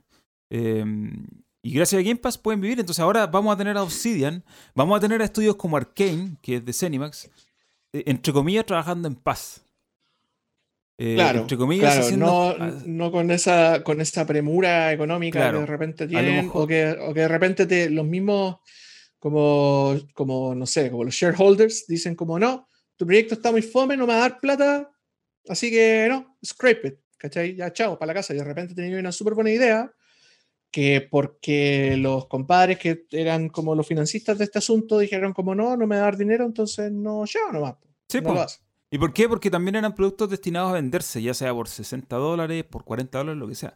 Eran ventas finales, digamos así. Entonces, claro. trabajar bajo la lógica del Game Pass, creo yo, que le da un poco más de libertad a estudios chicos que siempre han tenido problemas. Porque, por ejemplo, Arkane hizo eh, Dishonored, que es un súper buen juego. Me encantan los Dishonored, pero no han vendido mucho. Son juegos que lamentablemente no tienen un arrastre popular tan grande como para justificar Son súper un modelo tradicional. Nichosos, claro. Exacto. Otro juego que tiene Bethesda, que estoy buscando aquí quién lo hizo, porque no me puedo acordar, que salió hace tres años, el, el 2017, es Prey.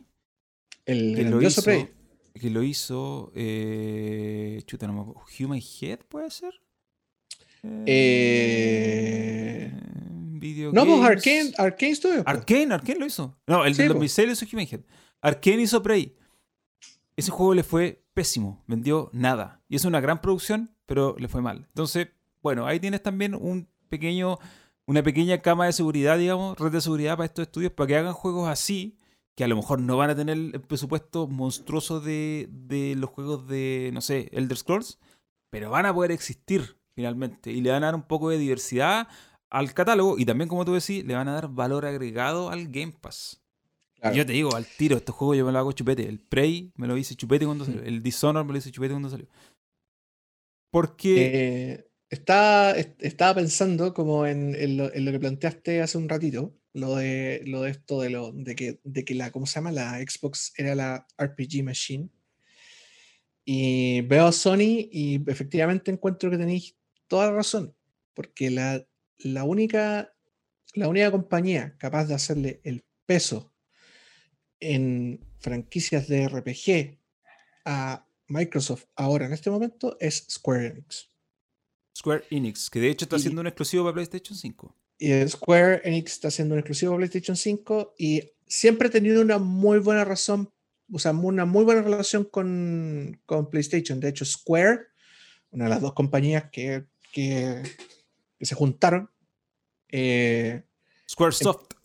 Cuando, claro, o sea, es que fue Squaresoft primero, luego Square y después se juntó con Enix, eh, que era con su competidor. Mm. Eh, hubo un tiempo en que desarrolló exclusivamente para PlayStation. Final Fantasy VII, sin ir más lejos. Final Fantasy VII, Final Fantasy VIII, Final Fantasy IX. Ah, ya, sí. Pero creo que uno de esos salió en PC después, ¿o no? El o sea, bueno, todos salieron en PC después. Pero en su momento, así como al tiro. El 9, creo. El 9. Sí, sí, creo, creo. O el 8 o el 9. Bueno, independiente, pero, pero tiene una muy, muy buena relación con PlayStation. Y, y, que también hubiera sido, yo tenía una pequeña, una secreta esperanza de que, de que Xbox dijera como, ya, pero igual tenemos un poquito de vuelto aquí va a poder comprar este otro, a este otro, ¿cómo se llama? Este otro como gigante, pero la verdad es que Square Enix es gigantesco. O sea, sí, no, Square Enix yo creo que... Aparte hay compañías japonesas que están, como se dice, protegidas por el, eh, por el gobierno. Entonces, están protegidas en el sentido de que, que no venga eh, dueño de capital extranjero, ¿cachai? A llevársela. Y es uno de los motivos por los que sería muy difícil que alguien compre, a pesar de que tenga la plata, muy difícil que alguien compre Nintendo, por ejemplo, o que compre Sony. como tal, porque son compañías demasiado valiosas como que son parte quizás hasta de la cultura del país. Entonces, en ese sentido, Sony la, como que, o sea, perdón, Japón como que se mete entre medio y no, calma. Em, a todo esto, eh, dentro de todos los estudios que ahora son parte de Microsoft, también hay un japonés, Tango Gameworks. El estudio de, Shinji Mikami. Que hasta ahora, estoy mirando aquí en la lista, tienen dos juegos. Perdón, van a tener tres, pero tienen dos, que es Devil Within, el primero, después Devil Within 2 y Ghostwire Tokyo, que va a ser exclusivo de PlayStation 5 y de PC. Eh, y en ese sentido, claro, es lo que tú decías antes, eh, los contratos que están como firmados se van a mantener, se van a, como se, dice, se, van a, se van a respetar.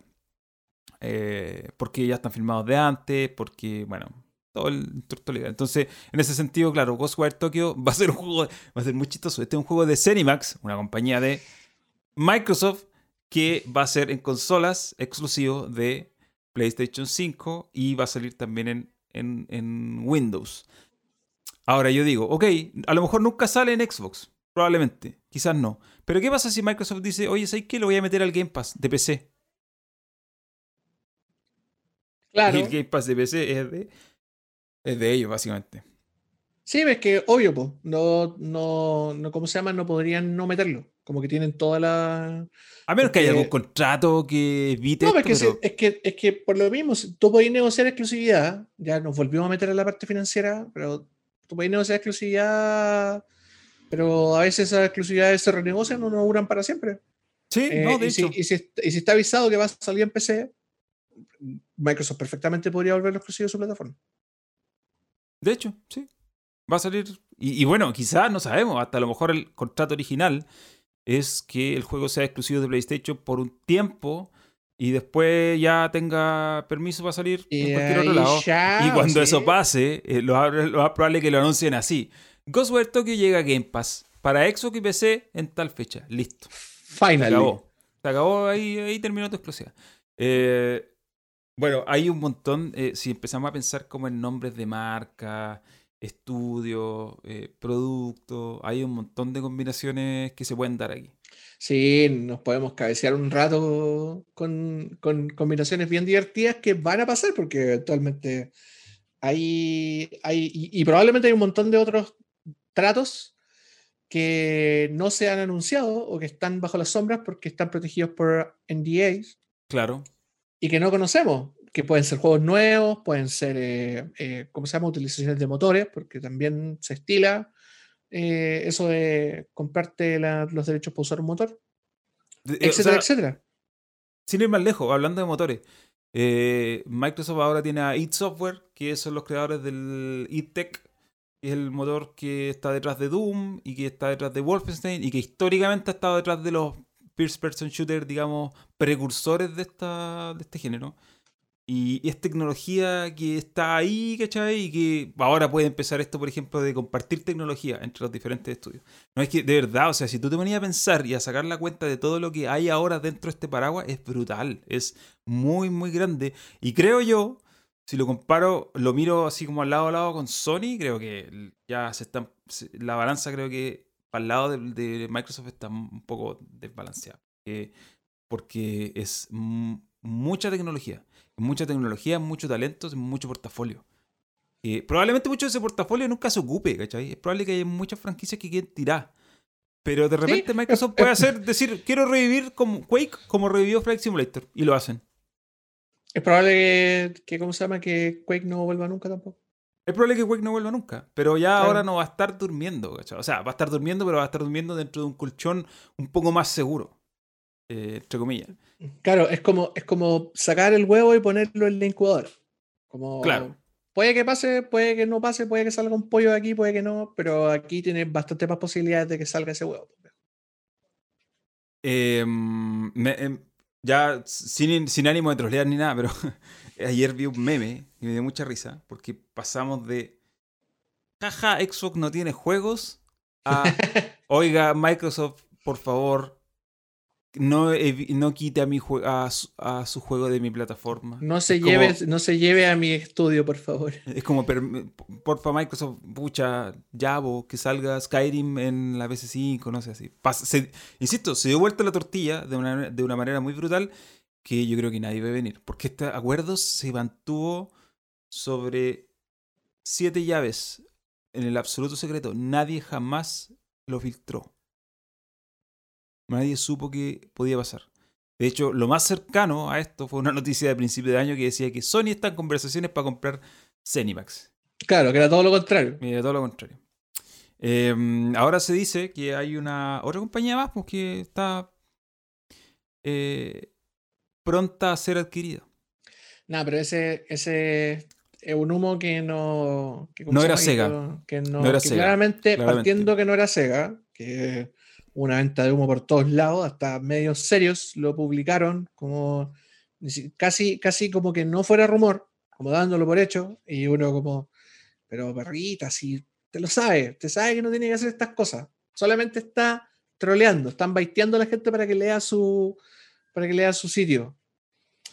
Pero bueno, eh, yo creo que, yo creo que no, no me tinca que, que sea un estudio necesariamente japonés. Y si compran algo, va a ser algo chico. Hemos conversado, nos hemos, nos hemos dado vuelta igual harto rato pensando, especulando harto al respecto. Eh, también en un momento uno se pasa el rollo y yo también pensé, así como podría haber sido Sega, podría ser Sega, pero no creo, no creo. Yo, yo mi, mi, mi apuesta era por Marvelous, eh, que es un estudio como relativamente, o sea, son varios estudios, pero, pero es una compañía relativamente pequeña que, que ¿cómo se llama? Que no le, o sea, que, que, podría ayudar a posicionar a Microsoft en el mercado japonés, donde prácticamente no existe, porque seamos honestos, o sea, Microsoft es un, una, una piedrita del zapato en, en mm. Japón, no existe. Los podría ayudar a posicionarse, pero, pero en realidad como que si los japoneses no le ven una propuesta de valor segura eh, o sienten que se justifique, no, no, no le, o sea, si compran una compañía así no le va a servir, como que lo, lo, lo puede, los puede ayudar a, a, ponernos un poquito en el mapa, en el radar, pero no le, no le veo mucho la ciencia, ni por arriba ni por abajo. O sea, lo que conversábamos de comprar un estudio grande, grande, eh, no, yo creo que ya. es, que después de Bethesda también, igual. Después de Bethesda todo es más chico. Sí, sí, sí, convengámoslo, convengámoslo. Pero, pero ya, pero igual estábamos hace 10 minutos especulando sobre Square Enix. Que... No, Square Enix yo creo que no, no. Aparte que son compañías públicas. De hecho, una de las cosas que por las que yo dudaba que fuera Sega es porque Sega es una compañía pública. Y cuando se, las compañías públicas que se transan en la bolsa, en la bolsa. cuando hay este tipo de compras y de adquisiciones, básicamente lo que están haciendo es transar acciones de un dueño a otro y todas estas cosas se saben porque se publican, porque son compañías públicas, digámoslo así. Entonces, no es Cenimax es una compañía privada. El, acuerdo se mantuvo bajo siete llaves y se hizo y se anunció. Pero, pero si tú quieres comprar Sega, no es lo mismo porque tienes que ir a comprar acciones. ¿Y a quién se las compras? ¿O acaso Sega de repente de un día para otro va a emitir el 50% del total en nuevas acciones y alguien va a venir y lo va a comprar? Ese, ese, tipo de movimiento no, se hace en secreto son absolutamente públicos y van a saltar al tiro la alarma y eso, eso pasa con la mayoría de las compañías como grandes de, este estilo en, Japón al menos. Sobre todo con, creo que no me acuerdo cuál fue la compañía que vi ayer, mientras estaba echándole una mirada a todas estas, a todas estas, todas estas cosas. Hay una compañía en especial eh, japonesa de la cual eh, PlayStation es dueña del 10%. ¿Cuál? No me acuerdo en este momento. Ah, no te acordáis. lo voy a dejar en el chat porque de ahí más rato me voy a acordar. Pero hay una de ellas en las cuales PlayStation dijo: tomen, ahí tienen plata. Son, son ¿cómo se llama? Son un pedacito, es nuestro. No son accionistas mayoritarios, claramente. Pero, tienen, una, tienen una participación, exactamente. Eh, yo creo que Microsoft, si, dijeron que iban a salir de compra de nuevo, yo creo que iba a ser algo más, más pequeño. Sí, más chico. Y no, y no pensando en el mercado. Sí, pero ¿sabéis que leí y me llamó la atención? Eh, From Software, la compañía From Software, está avaluada en 25 millones de dólares, lo cual Ese es dato te lo di un yo. moco. ¿Tú me dijiste eso? Es que parece que lo leí Ese, también. da- ese dato te lo di yo ayer. Es un moco. Es Sí, es que nada. ese- es Ese absolutamente dato, de hecho, de hecho, lo saqué. Lo, o sea, es que es- es una especulación. No, no cuesta exactamente 27. 27, ¿cómo se llama? Eh, millones de dólares, ¿cachai? Pero, es pero- como la. Ya, sí, te entiendo, te entiendo, te entiendo. Em, también se es especulaba sobre sí, CD es Projekt. barato, es barato. Se especulaba Es- sobre CD Projekt, pero CD Ah, que cuesta, los polacos. cuesta la- creo que la evaluación de CD Projekt es aún más alta, son como 9 mil millones, una cosa así. Y yo encuentro que igual es mucho, porque es una No, compañía que no tiene, no, no tiene portafolio tan grande. Tiene, tienen The Witcher, ¿cierto? Tienen Cyberpunk y tienen GOG y la tecnología detrás de GOG. Claro, pero, GOG. pero- claro, GOG. Pero no es más que eso, entonces sería como raro. eh, y no, de verdad que dudo que. No lo veo. Aparte que creo que también es compañía pública, entonces Mm. lo veo difícil. Pero ya ese es otro terreno, ya empezamos a especular, eh, quedaríamos, caeríamos casi en el deseo de que Microsoft eh, compre cosas y creo que mm, esa Ahora, para satisfacer tu, tu- tu ansiedad de datos, en, según Wikipedia, el año 2019 trabajaban 288 personas en From Software. 200. Es un estudio así, viejo. Sí, o sea, 200 Así. igual no dejan de ser 300 personas. Ah, son Pero 200 al lado personas, de. viejo. Es el 10% de eh, Cenimax, que trabajan 2.000 y tantas. En Ubisoft trabajan 15.000 personas. a lo 15.000 largo de todo. personas. Ahí Es por eso una te estoy brutalidad. diciendo, Es una Electronic Arts tiene como 18.000 empleados. Es una de brutalidad. gente. Y esa otra, esa otra empresa que compró, que es, es- ¿cómo se llama? Es conocida por comprar eh, Comprar cosas y matarlas. y matarlas. Mm.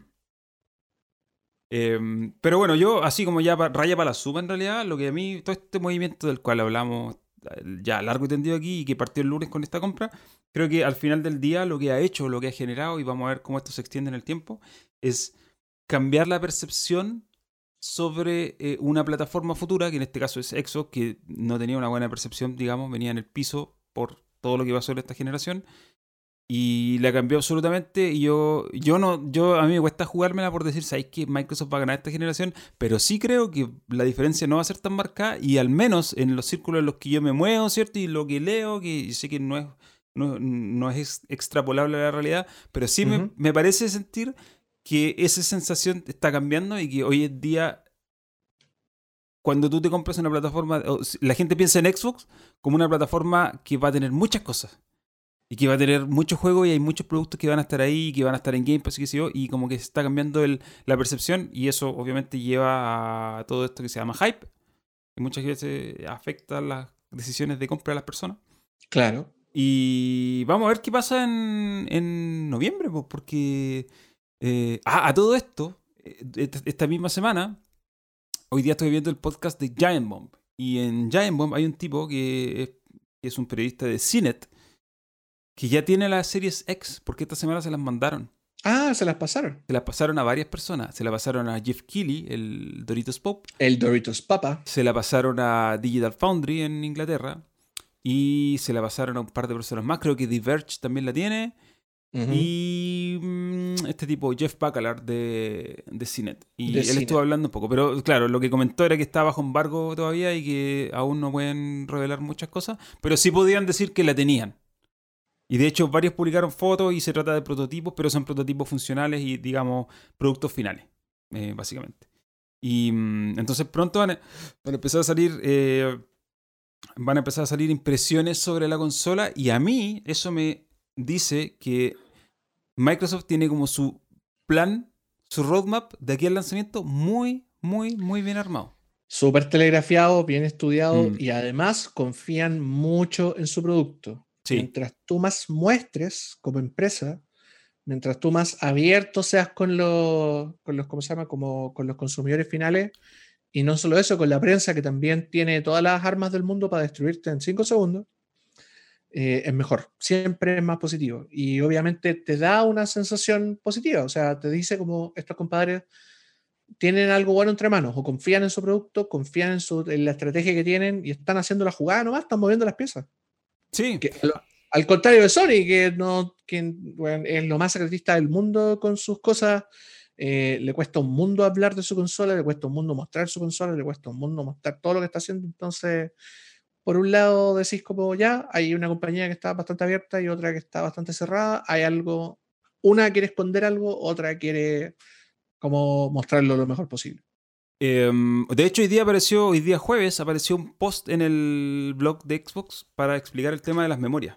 Las memorias que van a ser propietarias, las, ah, las tarjetas de memoria. Las expansiones de... sí, 220 dólares creo que cuesta la expansión de un tera. La expansión, digamos, una SSD, un, un, diseño específico, que igual es súper caro. Eh, creo que se hace en conjunto con Seagate. Y que en el caso de la gente que se compre las series S, podría ser más o menos necesaria. Eh, y, sí, es súper caro. Básicamente eso te está diciendo, oye, a lo mejor, mejor, si queréis comprar memoria y te preocupa el tamaño del espacio, cómprate una Series X. Pero mi punto es, igual las memorias SSD son caras por defecto. No te va a costar más barato. Ya, yo te digo, eso mismo te iba, eso mismo te a decir yo. Por un lado, el almacenamiento NVMe, eh, que es básicamente el almacenamiento ultra rápido que están usando estas dos consolas, va, está caro ahora, pero va a bajar de precio. Va a bajar de precio pronto va a bajar harto de precio. Y ese es el precio de entrada, el precio mm. sugerido.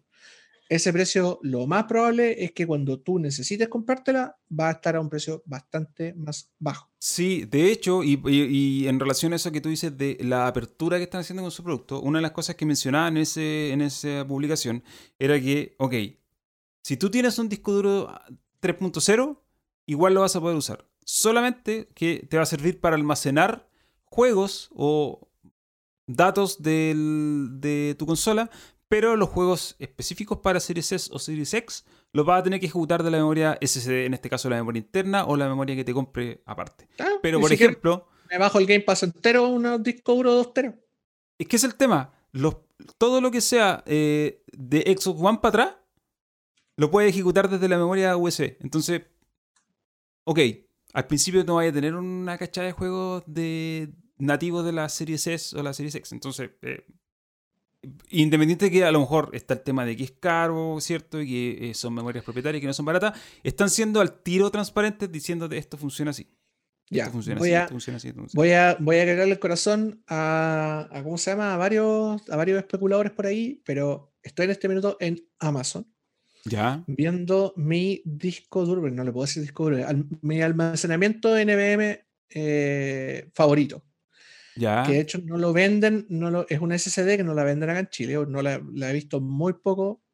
Es una Samsung 970 Evo Plus eh, con NVMe, puerto M2 eh, y su precio original, o sea, cuando la tarjeta salió, estamos hablando de la tarjeta de un tera, salió a 249,99. Y ahora, si tú quieres comprar un tera NVMe, está a 179,99. O sea, ya bajó eh, 70 dólares. Y es, es un precio súper alto para un tera, pero recordemos que es almacenamiento ultra rápido. Mm. Ultra rápido. Y que, y que más encima tenéis que tener o una, o una, ¿cómo se llama? Un laptop del año o una placa madre de los últimos dos años para poder ponerlo en tu computador, porque mm. no, si no, te cosiste. Estamos hablando de tecnología de los próximos 10 años. No podemos esperar que la tecnología de los próximos 10 años cueste lo mismo que el almacenamiento de, los, de ese 10 años atrás. Estamos pensando al revés, ¿cachai? No, y menos ahora que está toda la tecnología cara. Por, eh, claro, menos ahora que es imposible producir. Pues. Pero yo, mira, yo hoy día lo hablaba con un amigo, eh, le decía, ¿sabes qué? Eh, porque él me decía, puta, yo voy a comprar la serie X porque en realidad el tema del almacenamiento me echa para atrás de la serie X. Te digo, ¿sabes qué? Le digo yo, para mí eso no es factor. Una, porque tengo una consola de un tera y que tengo siempre la mitad del disco vacío porque yo no soy cachurero y afortunadamente, y esto es mi caso, tengo una internet más o menos rápida que no tengo problemas para bajar juegos. Segundo, yo no soy cachurero y si hay juegos que no estoy jugando los borro. Exacto. Y, y tercero, si tú tienes una memoria, yo tengo un disco duro externo por USB 3.1. Con eso me puedo aguantar por un rato y, cuando yo realmente necesite comprar esta memoria, probablemente va a costar menos. eh, digo, ahora, si voy a tener que comprarme una memoria al tiro, mejor me compro una serie X. Pero yo no necesito una serie X. Yo no siento que para mí sea una consola que voy a sacarle el provecho, que no voy a jugar en 4K, no. No tengo, y aparte encuentro que es muy cara realmente. Eso, eso sí, es, muy cara y no se justifica todavía. Para mí, para mí, digo, hay gente que la quiere porque quiere jugar al máximo de gráfico y todo eso, pero para mí no, no, no, no es factor. Entonces, yo creo que no es tan terrible, digámoslo así. Eh, desde el punto de vista de cómo yo la uso. Digo, yo sé que no soy el ejemplo mayor, pero, pero yo sinceramente creo que cuando tenga que comprar una memoria probablemente la va a estar más barata. De aquí a un año seguramente ya no cueste los 250 dólares, que 220 dólares que cuesta ahora. Em, pero bueno, eso es eh, otro, otro tema. Yo creo que... Eh, ¿Qué más queda por decir respecto a esto? Creo que nada, creo que lo dijimos todo. No, creo que lo dijimos todo. Lo, lo único que te puedo decir ahora es que hay otra noticia que probablemente va, o sea, no creo que esté tan, tan en la palestra, pero pasó hace muy poco. A ver. Se filtró el, el ¿cómo se llama? El, ayer el código fuente de Windows XP, primera eh, Service Pack 1. No tenía idea. Sí, se filtró. Está en un torrent. Eh, si lo quieren bajar, háganlo bajo su propio riesgo.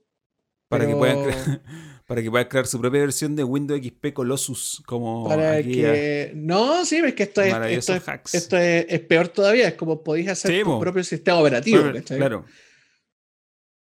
Eh, no, no, es como esas versiones extrañas de Windows XP que, que venían precraqueadas, ¿te acordás? Sí. Y que eran como, como, claro, no, pero es que habían harta, no solo Habían harta, yo tenía la Colossus y era la más, más utilizada en mi barrio. Habían hartas todos teníamos, todos tuvimos alguna vez alguna versión extraña de Windows XP eh, muy modificada. Pero esto es el código fuerte. Bueno. Eh, eh, un paréntesis muy pequeño, algo me acordé que apareció también. Spider-Man, te van a cobrar por el upgrade. Confirmaron finalmente que van a cobrar por el upgrade. Y me llama la atención de que no se haya hecho mucho escándalo. Siendo que hace unos. ¿Te acordás que hace unas semanas comentamos lo de control? Que se dieron tremenda vuelta para decir que no lo podían hacer y que toda la gente reclamó y que finalmente si tú eres de los primeros que compraste el juego y querías la versión nueva, tenías que pagar de nuevo, básicamente. Bueno, con Spider-Man va a pasar exactamente lo mismo. No te van a dar dijo nada. el upgrade gratuito. Y claro, y, que es al, y que es al revés, que te van a regalar el juego antiguo. ¿Cómo? Que supuestamente es que, es que era muy confuso el. No, no, no. Me refiero al juego antiguo. Digo, si tú tienes el Spider-Man de 2018 y quieres la versión mejorada para PlayStation 5, tienes que pagarlo. No es, no te lo van a dar gratis. Y ya lo tienes. Ah, ya, ya. No, porque yo la única que forma... metiendo con el Miles Morales. No, es que eso es lo tonto. Porque el Miles Morales, si tú lo compras, el de PS4, tienes la actualización gratuita para la versión de PS5 con todas las mejoras que hay y todo eso. Pero el, de el original de PlayStation 4 no tiene esa actualización gratuita. Y si tú lo quieres, tienes que pagarlo. Tienes que actualizarlo dentro del Miles Morales o comprar la edición cara. Y además, y esto a más gente que le puede afectar, a otra menos quizá, el, el save, el archivo de guardado no, no, son los mismos, no son compatibles. Claro. Si quieres jugar, tienes que empezar de nuevo. Eh, y yo encuentro que, ¿cómo pasamos de una Sony que te daba todas las facilidades para hacer cosas en el comienzo de la generación, ¿cierto? El tema de los juegos usados, de la facilidad de, de qué sé yo, de comprar y todo eso, a una que te está poniendo barreras para todo, cuando precisamente lo que la gente está eh, optando hoy en día y lo que está celebrando es que no haya muchas barreras em, entre una plataforma y otra. Entonces es como, ¿quién toma esas decisiones? Espérate, más encima, ahora, que, ahora lo entendí, más encima, para poder tener el remaster, tienes que comprarte Miles Morales. Sí, No te lo puedes comprar solo. No, te lo, no lo van a vender como un producto standalone. No. Puedes comprarte la, edición Ultimate que trae los dos juegos. O te compras el normal, el Miles Morales normal, y haces un upgrade interno que tienen que pagar, no sé, unos 40 dólares. No, no me acuerdo, no, no, no sé si cuánto era el precio. Pero esa es la forma. Solo eso, no puedes. Ni siquiera lo vas a poder comprar, así como ya, puta, ya lo tenía en PC4, filo, me lo voy a comprar para PlayStation 5 también. No, te tienes que comprar Miles Morales y luego eso, la versión Ultimate te lo da o en su efecto lo, lo tienes for a nominal fee, como dicen los No tiene creo yo, más allá de que, eh, más allá de que a lo mejor no es tan complicado ni nada, pero no tiene ni un sentido. Es como, Guay. realmente no tiene sentido lo que estás haciendo. Guay. Sobre, sobre todo en un mundo donde tu competidor, tu competidor principal, el que tú a lo mejor dijiste esto nunca me van a alcanzar, está haciendo todo lo contrario. Le está dando a toda la gente la posibilidad de que, oye, de hecho, Xbox eh, Inglaterra, Xbox UK, tiró un tweet que decía algo así. Esta es como la forma de actualizar tus juegos de la Xbox One a la Series X o S. Este es un hilo, decía. Y el siguiente tweet decía, compra el juego. compra el juego y si lo compras vas a tener la versión que Lo. Si lo compras sí. para Xbox One vas a tener la versión de Xbox One con, con la con lo digamos la versión para esa consola optimizada para esa consola. Si compráis el si después tienes una Xbox Series X o Series S baja el juego y te vaya a bajar la versión optimizada. No vas a tener que pagarlo dos veces. Entonces, eso es lo que yo no entiendo. Digo, en Sony están haciendo todo al revés. Y no sé si ellos realmente son conscientes o son conscientes y no les interesa. No sé, es como. Es muy raro lo que está pasando dentro de Sony, eh, más allá de su secretismo con el producto como tal. Es como están haciendo las cosas, están atornillando al revés. Y esto es, eh, creo yo, en buena parte gracias a Jim Ryan, que es el jefe de PlayStation, que no está está diciendo cosas que, mm, de cara al titular al menos, no son Mm. muy alegres. Aparte, aparte no te podéis llamar Jim Ryan. ¿Por qué? Es como un nombre demasiado como, como no sé, como estándar. Es como de película de Harrison Ford. Sí, más encima son dos nombres, Jim y Ryan. Sí, que po. por lo demás son dos personajes de The Office. Sí, Ahora que lo de pienso. hecho. Dos personajes de Office. Eh, pero bueno, eso es un anexo. Eso va a pasar ahora con Spider-Man. Es, es Sony Thunder Mifflin. ¿Es Sony Dunder Mifflin en este momento? Em, bueno, yo para este podcast pensaba que comentáramos un poco de los juegos que hemos estado jugando esta semana, pero creo que lo podríamos dejar para la otra. Sí, dejémoslo para la otra, pero igual yo la vamos a hacer súper corta. A ver, Como yo he estado jugando dos cosas y las quería mencionar nomás. Uno, eh, Dragon's Dogma Dark Arisen, que al final estaba muy barato en, y creo que hasta hoy día o hasta mañana está súper barato en, o era hasta ayer quizás. Está muy barato en PlayStation, eh, en la PlayStation Store. Estaba a 9 dólares, muy barato, así que yo dije, lo voy a jugar de nuevo, lo voy a comprar. Yo le tengo mucho cariño porque lo jugué circa 2015 y lo adoro desde entonces. Y lo jugué en PlayStation 3, de hecho.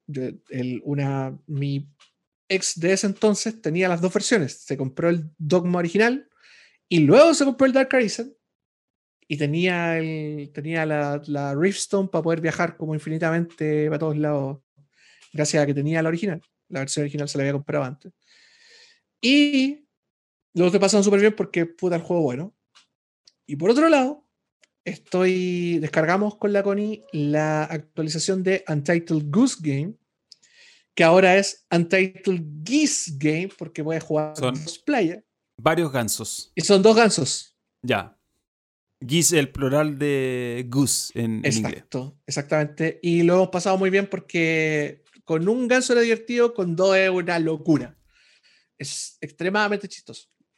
Eh, comentemos de esto la otra semana. Yo estoy jugando, igual voy a hacer lo mismo que tú, muy rápido. Estoy jugando Destiny 1, lo estoy terminando ya. Me, Uh. propuse terminar la campaña. Me propuse, dije, voy a terminar la campaña y me puse Vaini- a jugarlo. ¿Vainilla? No, la, la versión, o sea, sí, es el Destiny vainilla, pero está actualizado. Digo, me imagino que hay Ah, cambios respecto Sí, al original. Claro, de hecho, pero no tenéis eh, las expansiones. No, no tengo las expansiones, pero por ejemplo no está la voz de Peter Dinklage. No está Eh, Dinklage, claro. Está el, el- ¿Cómo se llama este mono? No me acuerdo. eh, Pero está alegre, digámoslo así. La voz Mm. de ahora, la de Nolan North, es más alegre. Eh, y estoy terminándolo ya. Y bueno, entre medio que lo jugaba, me puse a leer el libro donde hablan de la historia de Destiny. Y es como que, amigo, pa, todo me hace sentido. Y voy a hablar de eso en extenso la próxima semana. Bacán. Y estoy jugando eh, Dragon's Dogma Dark Arisen porque, como te conté hace un tiempo atrás, yo lo iba a comprar cuando estuvo en oferta la vez pasada y lo agregué al carrito y nunca lo pagué. Y ahí quedó eternamente y se acabó la oferta y no pasó nada. Y ayer, revisando las ofertas de PCN, me lo encontré al mismo precio, 9.89 dólares. Dije, ya, ahora sí, esta es la mía, lo compro. Así que lo descargué, son 17 gigas. Y lo empecé a jugar anoche. De hecho, estuve streameando en Twitch un rato. eh, Ah, las, primeras, las primeras misiones. Y es eh, absolutamente mi tipo de RPG. Es como, ahí tienes un personaje, ponte a hacer quest. Y recorre el mundo, obtén cosas, mejora el equipamiento. Soberanamente difícil. ¿Tú creí? Yo no Es lo encuentro tan que, difícil. es, es que las primeras, es que las primeras partes tienen, hay, hay el, hay el, ponte tú, no sé, hay un, hay un chunk del juego que si tú seguís la main quest, eh, como que tenéis que machear cuadrado y chao. ah, pero, ya. hay pero, pero si tú te vas en, an- cuando, cuando matáis a la, a la hidra, como la serpiente de, de- de muchas cabezas, No he llegado no sé si llegaste a esa parte, No, todavía ya, no. te, se divide el juego, pero se divide en main quest y una gran side quest, que es, Ah, ir, ya, al, ok. wi- que es ir al Witchwood. Ya. Y si vas al Witchwood, tenéis que mamarte la- el camino con, como, con, eh, como con estos compadres que son como asaltadores. Y son una pelotudez, especialmente si jugáis con Mago o con Strider, que es el personaje con el que juego yo. No, yo estoy tiene, jugando el con. que tiene las dagas y el arco. No, yo estoy jugando con el Fighter nomás y mi, y mi Pawn, mi Minion, es un mago que te dispara de lejos por ahora. Pero estoy en las misiones iniciales del juego. De hecho, recién hoy día me terminé la misión de entregarle las flores a Benita. A ver, claro. Porque me había olvidado de hacerla y porque había estado haciendo otras cosas y completando otras quests y finalmente me acordé que tenía esa pendiente y la terminé. Estoy ahí. recomendación, recomendación a la- al, al mago, a tu, a tu pawn, ponle la, la- cómprale las habilidades para que te tire los hechizos para las armas. Ah, sí, de hecho, me como siempre. el, el Fire Boon, Fire Ice Boon y Thunder Boon. por defecto me tira. Siempre me tira fueguito. Para mi. Pero el otro, el otro espada. peón, po, el otro peón te tira el fuego. Es que tengo uno solamente. Por No, ahora. es, que, es que ese no es tu peón, po. después tenés que hacerte tu peón. Ah, después hay que hacerse uno. uno bueno, tienes que hacerte otro peón. Ese es el que te dan. Es el que te dan por mientras, que de hecho lo podéis despedir después y agarrar peones de otros lados. De ah, hecho, ya, está, el- está por ahí el peón de nuestro amigo eh, de nuestro amigo Leo, Leo Menantó. Tiene su peón por ahí, no lo agarró. ¿Por qué esto es online? no tiene súper poco leviado. Sí, incluso aunque tú no tengas plus, puedes eh, como contratar peones de tus amigos y te salen cero de, R- o sea, RL, R algo que es como la moneda para contratar peones. Ah, tú, puedes tener, y, tú puedes tener tres peones en tu party. Tu peón y dos más que los traes de otros lados. Ya, que trae de Claro. otro lado. El Rook, que es el peón que te dan Sí, cuando, tú, es el cuando dan al empieza, principio. cuando empieza el juego, tú en un momento lo puedes decir, ya, ya con este peón. Y, y tener tu propio peón, que es, por ejemplo, en el caso mío, yo a mí me gusta tener un peón soporte. Entonces, siempre mi peón es mago por defecto. Y usualmente traigo otro mago que es un sorcerer, que es el que viene después, de, después del, del mago, en el fondo. Es como el, el, perk avanzado del mago. Y el sorcerer, la gracia que tiene es que, si bien se demora 30 años en castear, cuando castea es el infierno, como que caen meteoritos, weón, salen rayos de todos lados. Es bacán, es súper cool. Eh, y otro peón de tanque, que puede ser un fighter o el avanzado del fighter, y que es como lo tiráis y es como que a él le Es pegan. como claro, el que tanque realmente. Exacto, y mientras a él le pegan, tú haces tus cosas. Por eso me gusta jugar con Strider o con el arquero bacán. Que el arquero opulento, que es el, el avanzado del Strider, eh, tiene la gracia de que te pega un flechazo y te mata, mata cualquier cosa de, un puro- de una pura flecha. Y después, más adelante en el juego, los enemigos voladores son súper eh, como, como abundan. Eh, sobre todo para matar a los dracos, que son súper duros. Y para bajar a un draco tenéis que o ser arquero mágico o tener un arquero bacán. Porque si no, no lo bajáis nunca. Bueno, todas esas cosas las voy a descubrir durante esta semana porque va a ser el juego que me va a tener, me va a tener ocupado. Estoy terminando Destiny, así que te- te- termino ese y ya sigo de cabeza con el otro. Y, pero me da mucha risa porque es un juego muy eh, RPG, muy así. ah, No puede ser más puro. RPG de Eso, acción, eh, así. Pues está- vamos a esto, a esto. y- Está escrito súper así a la rápida. Sí, Y, pero bacán, como que es- súper formulaico, pero en el buen ultra sentido. formulaico, ultra formulaico, pero tiene algo que me gusta, eh, eh, es como bien arcade para jugar. Es japonés, sí, sí. Eso es lo- Entonces, es lo, creo que es lo mejor eso, de todo. Eso es lo que me gusta. Entonces lo empecé a jugar ayer y me parece. Estoy jugando como dos horas y hoy día jugué como dos horas más y hice unas quests y voy a continuar durante esta semana. Así que la próxima semana yo creo que ya podemos hablar más. Bacán, más en extenso de mucho, weón, sí, hagamos un capítulo de Un capítulo de Dark Arisen. Arisen. Así que eso. Oye, y ya. Bueno, estamos llegando al final del programa de hoy. Gracias a todas las personas que escucharon esto hasta el final, ya sea que hayan estado en Spotify, ya sea que hayan dado comentarios en YouTube, ya sea que lo vieron en diferido. Todo sirve todo nos eh, da fuerzas para continuar. Todos son bacanes y los queremos mucho. Sí, así que eso, recomiéndenselo a sus amigos si es que les gustó esto y creen que es un programa eh, valioso para compartírselo a alguien más. Recuérdense suscribirse a nuestras redes sociales que están todos abajo los links eh, en la descripción. Eh, nos pueden seguir ahí en Twitter a cada uno de nosotros que siempre estamos opinando de cualquier cosa realmente. Y, o riéndonos mucho. O riéndonos de, cosas. De los troleando, troleando los fanboys. Y eso, Norman, de nuevo, muchas gracias. Igualmente, querido amigo, un por placer. casi dos horas. Un placer haber, haber no hablado tan mal de PlayStation esta vez. Cumplí la misión, dije. Cumplí la misión. Me voy a poner el poderón para no hablar tan mal de PlayStation. Pipero. El poderón pipero. pero bueno. gracias, gracias por la invitación. Gracias a toda la gente que se unió el día de hoy. Eh, vayan a votar, reciclen, cuídense por favor. Eh, Tal cual. Y, y pásenlo bien. Jueguen Dragon's Dogma. Eso, besitos. Adiós. Chao.